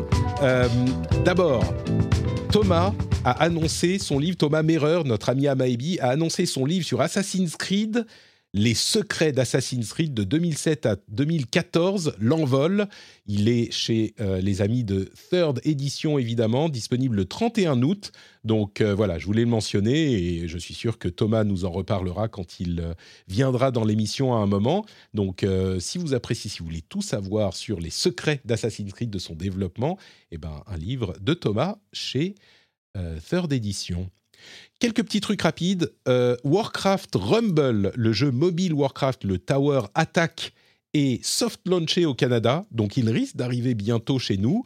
Alors c'est clairement, c'est un petit peu un free-to-play et un pay-to-win. J'ai pas l'impression qu'ils s'en cachent vraiment. Ils, vendent les unités qu'on peut, ah, d'une certaine manière, ils vendent les unités qu'on peut utiliser, mais euh, ça a l'air sympa quand même, et peut-être qu'il y a moyen de s'amuser en free-to-play. Donc on verra quand il arrive.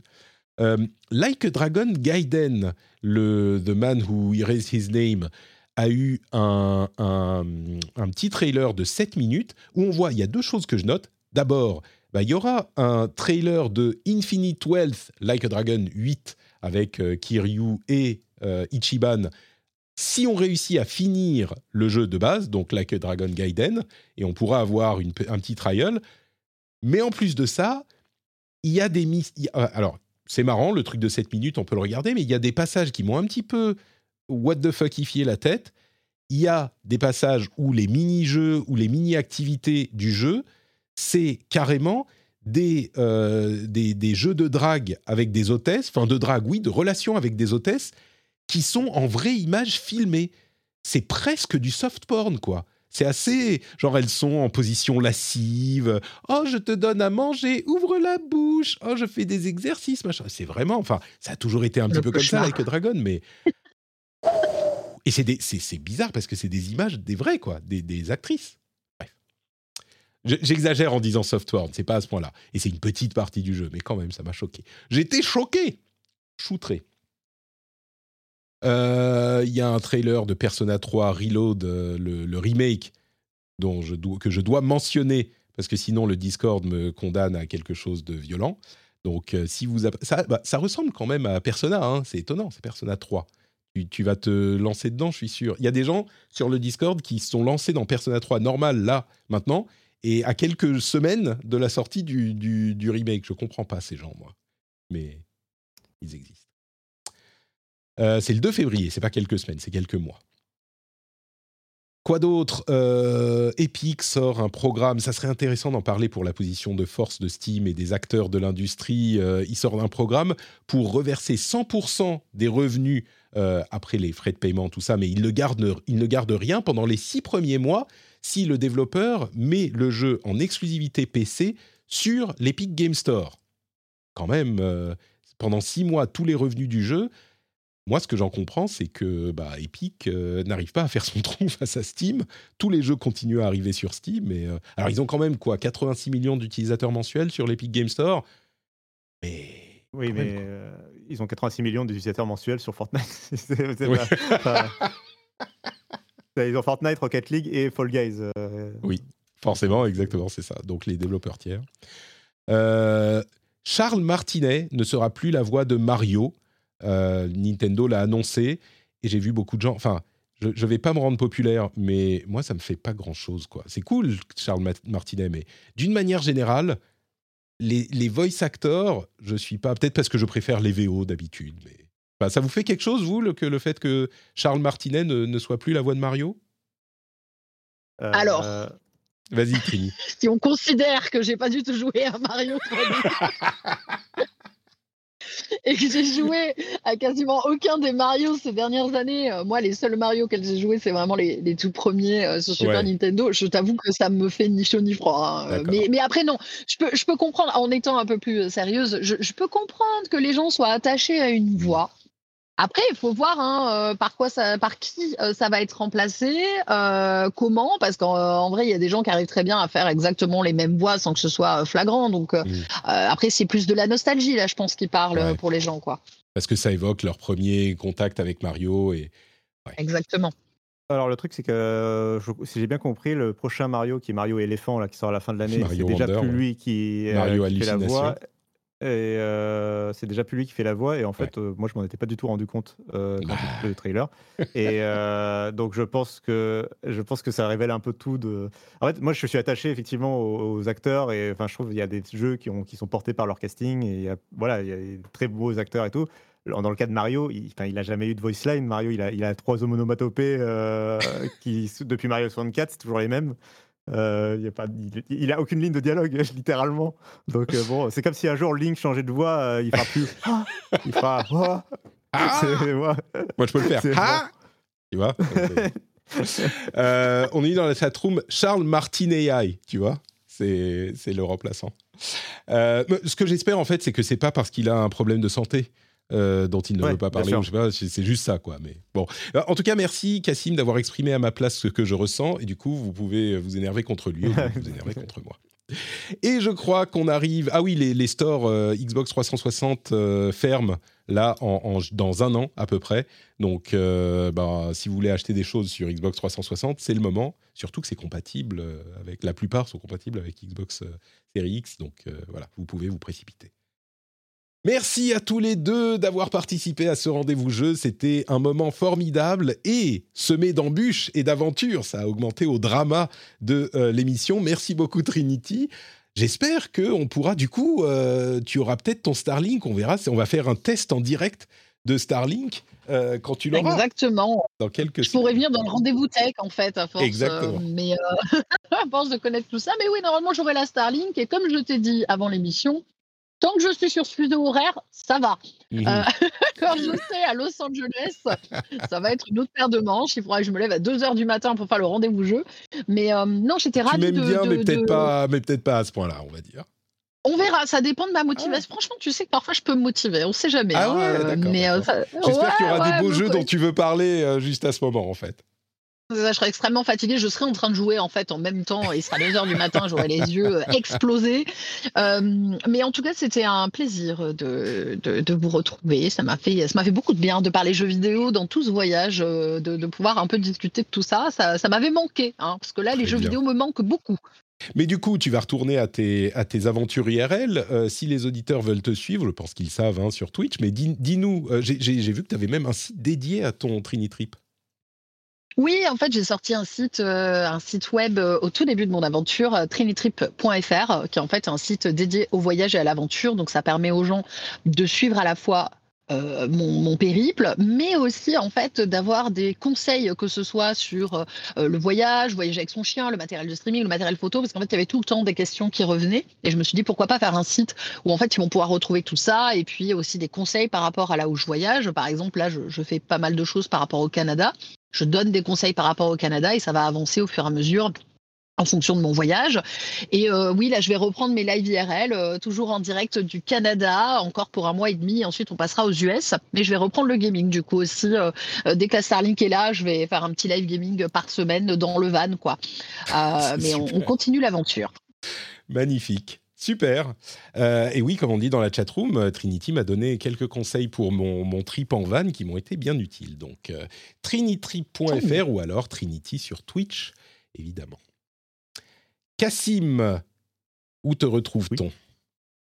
On me retrouve sur frandroid.com où j'ai pu en plus publier un article qui a complémenté cet épisode puisqu'on n'a pas pu euh, en parler pendant l'épisode, euh, qui est euh, euh, l'équipe de Microsoft qui a fait des interviews autour de la Gamescom, euh, notamment pour parler de, la question des mm, refresh mi- milieu de génération des consoles, euh, de l'arrivée des jeux Activision Blizzard dans le Game Pass ou euh, du fait que Baldur's Gate 3 ne sort pas sur Xbox euh, avant peut-être 2024. Euh, donc, euh, toutes ces questions-là ont été posées à Phil Spencer et à d'autres membres de la direction de Xbox. Et j'ai fait un papier récap euh, sur Frandroid pour expliquer un peu toutes les réponses qui avaient été apportées. Il dit quoi sur Baldur's Gate? il dit que, c'est le, que les développeurs n'ont pas l'obligation d'avoir les mêmes fonctionnalités qui, sur les deux consoles. Donc, ils Ah. pourraient dropper le, la ce qui pose problème, c'était le, le, le coop en écran partagé.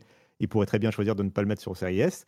Euh, mais c'est le développeur qui a le choix euh, et euh, ils, ont tout à- ils respectent évidemment le, choix de l'Ariane et notamment le fait que l'Ariane souhaite mettre la priorité sur PlayStation. Il comprend tout à fait que la priorité soit mise là, mais il, réitère le fait que la Xbox Series S est une console importante puisque beaucoup plus accessible. Et je suis assez d'accord sur le fait que hmm. tout le monde n'a pas 500 euros à mettre dans une console de jeu et qu'il est important de penser des fois, de sortir de son forum de gamer et de penser qu'il y a d'autres gens qui sont moins intéressés, qui veulent des consoles moins chères. Voilà. Bah c'est vrai, donc tu peux acheter une et moins puissante. Tout va bien. Aussi, voilà. Et que si la Switch existe, a priori, les développeurs n'ont pas totalement des raisons de se plaindre que la série S soit pas assez puissante. Il y, a pire ailleurs. Non, le problème, c'était la parité qu'on imaginait imposée par Microsoft entre les deux types de consoles, visiblement. Euh, s'il dit que ça n'est pas le cas, c'est une information intéressante, mais l'Ariane veut euh, avoir cette parité de fonction. Mais tous les détails sont dans l'article de Frandroid.com que je vous Donc, Frandroid.com, merci beaucoup Cassim. Et d'ailleurs, si vous voulez comprendre les histoires de rachat de euh, Activision Blizzard et de CMA et de Ubisoft, tout ça. Euh, il y aura aussi dans la newsletter deux articles de Cassim qui expliquent tout ça. Et bon, bah, tout simplement sur frandroid.com, euh, vous savez que vous pourrez tout comprendre. Merci à tous les deux. Pour ma part, c'est Note Patrick, Note Patrick sur tous les réseaux, sur bah, Twitch, sur YouTube, notre Patrick Podcast, sur Twitter, sur Blue Sky, sur euh, Mastodon, un petit peu partout, euh, et le Discord où on s'amuse beaucoup et où on va d'ailleurs faire, en plus du live maintenant, euh, le Notre Patrick Community Cup sur Street Fighter 6. Ça va commencer dans, quelques minutes si vous êtes en vidéo. Vous pouvez venir la voir si vous êtes en podcast. et dans tous les cas, vous pouvez aller sur patreon.com rdvjeux pour soutenir l'émission, vous le savez, avec des sommes modiques vous faites une action, euh, un truc qui rime en hic, euh, fatidique, une action fantastique, une action mirifique, voilà, euh, avec une somme modique. Merci à tous et à toutes. On se retrouve dans une semaine pour un nouveau rendez-vous jeu. Ciao, ciao.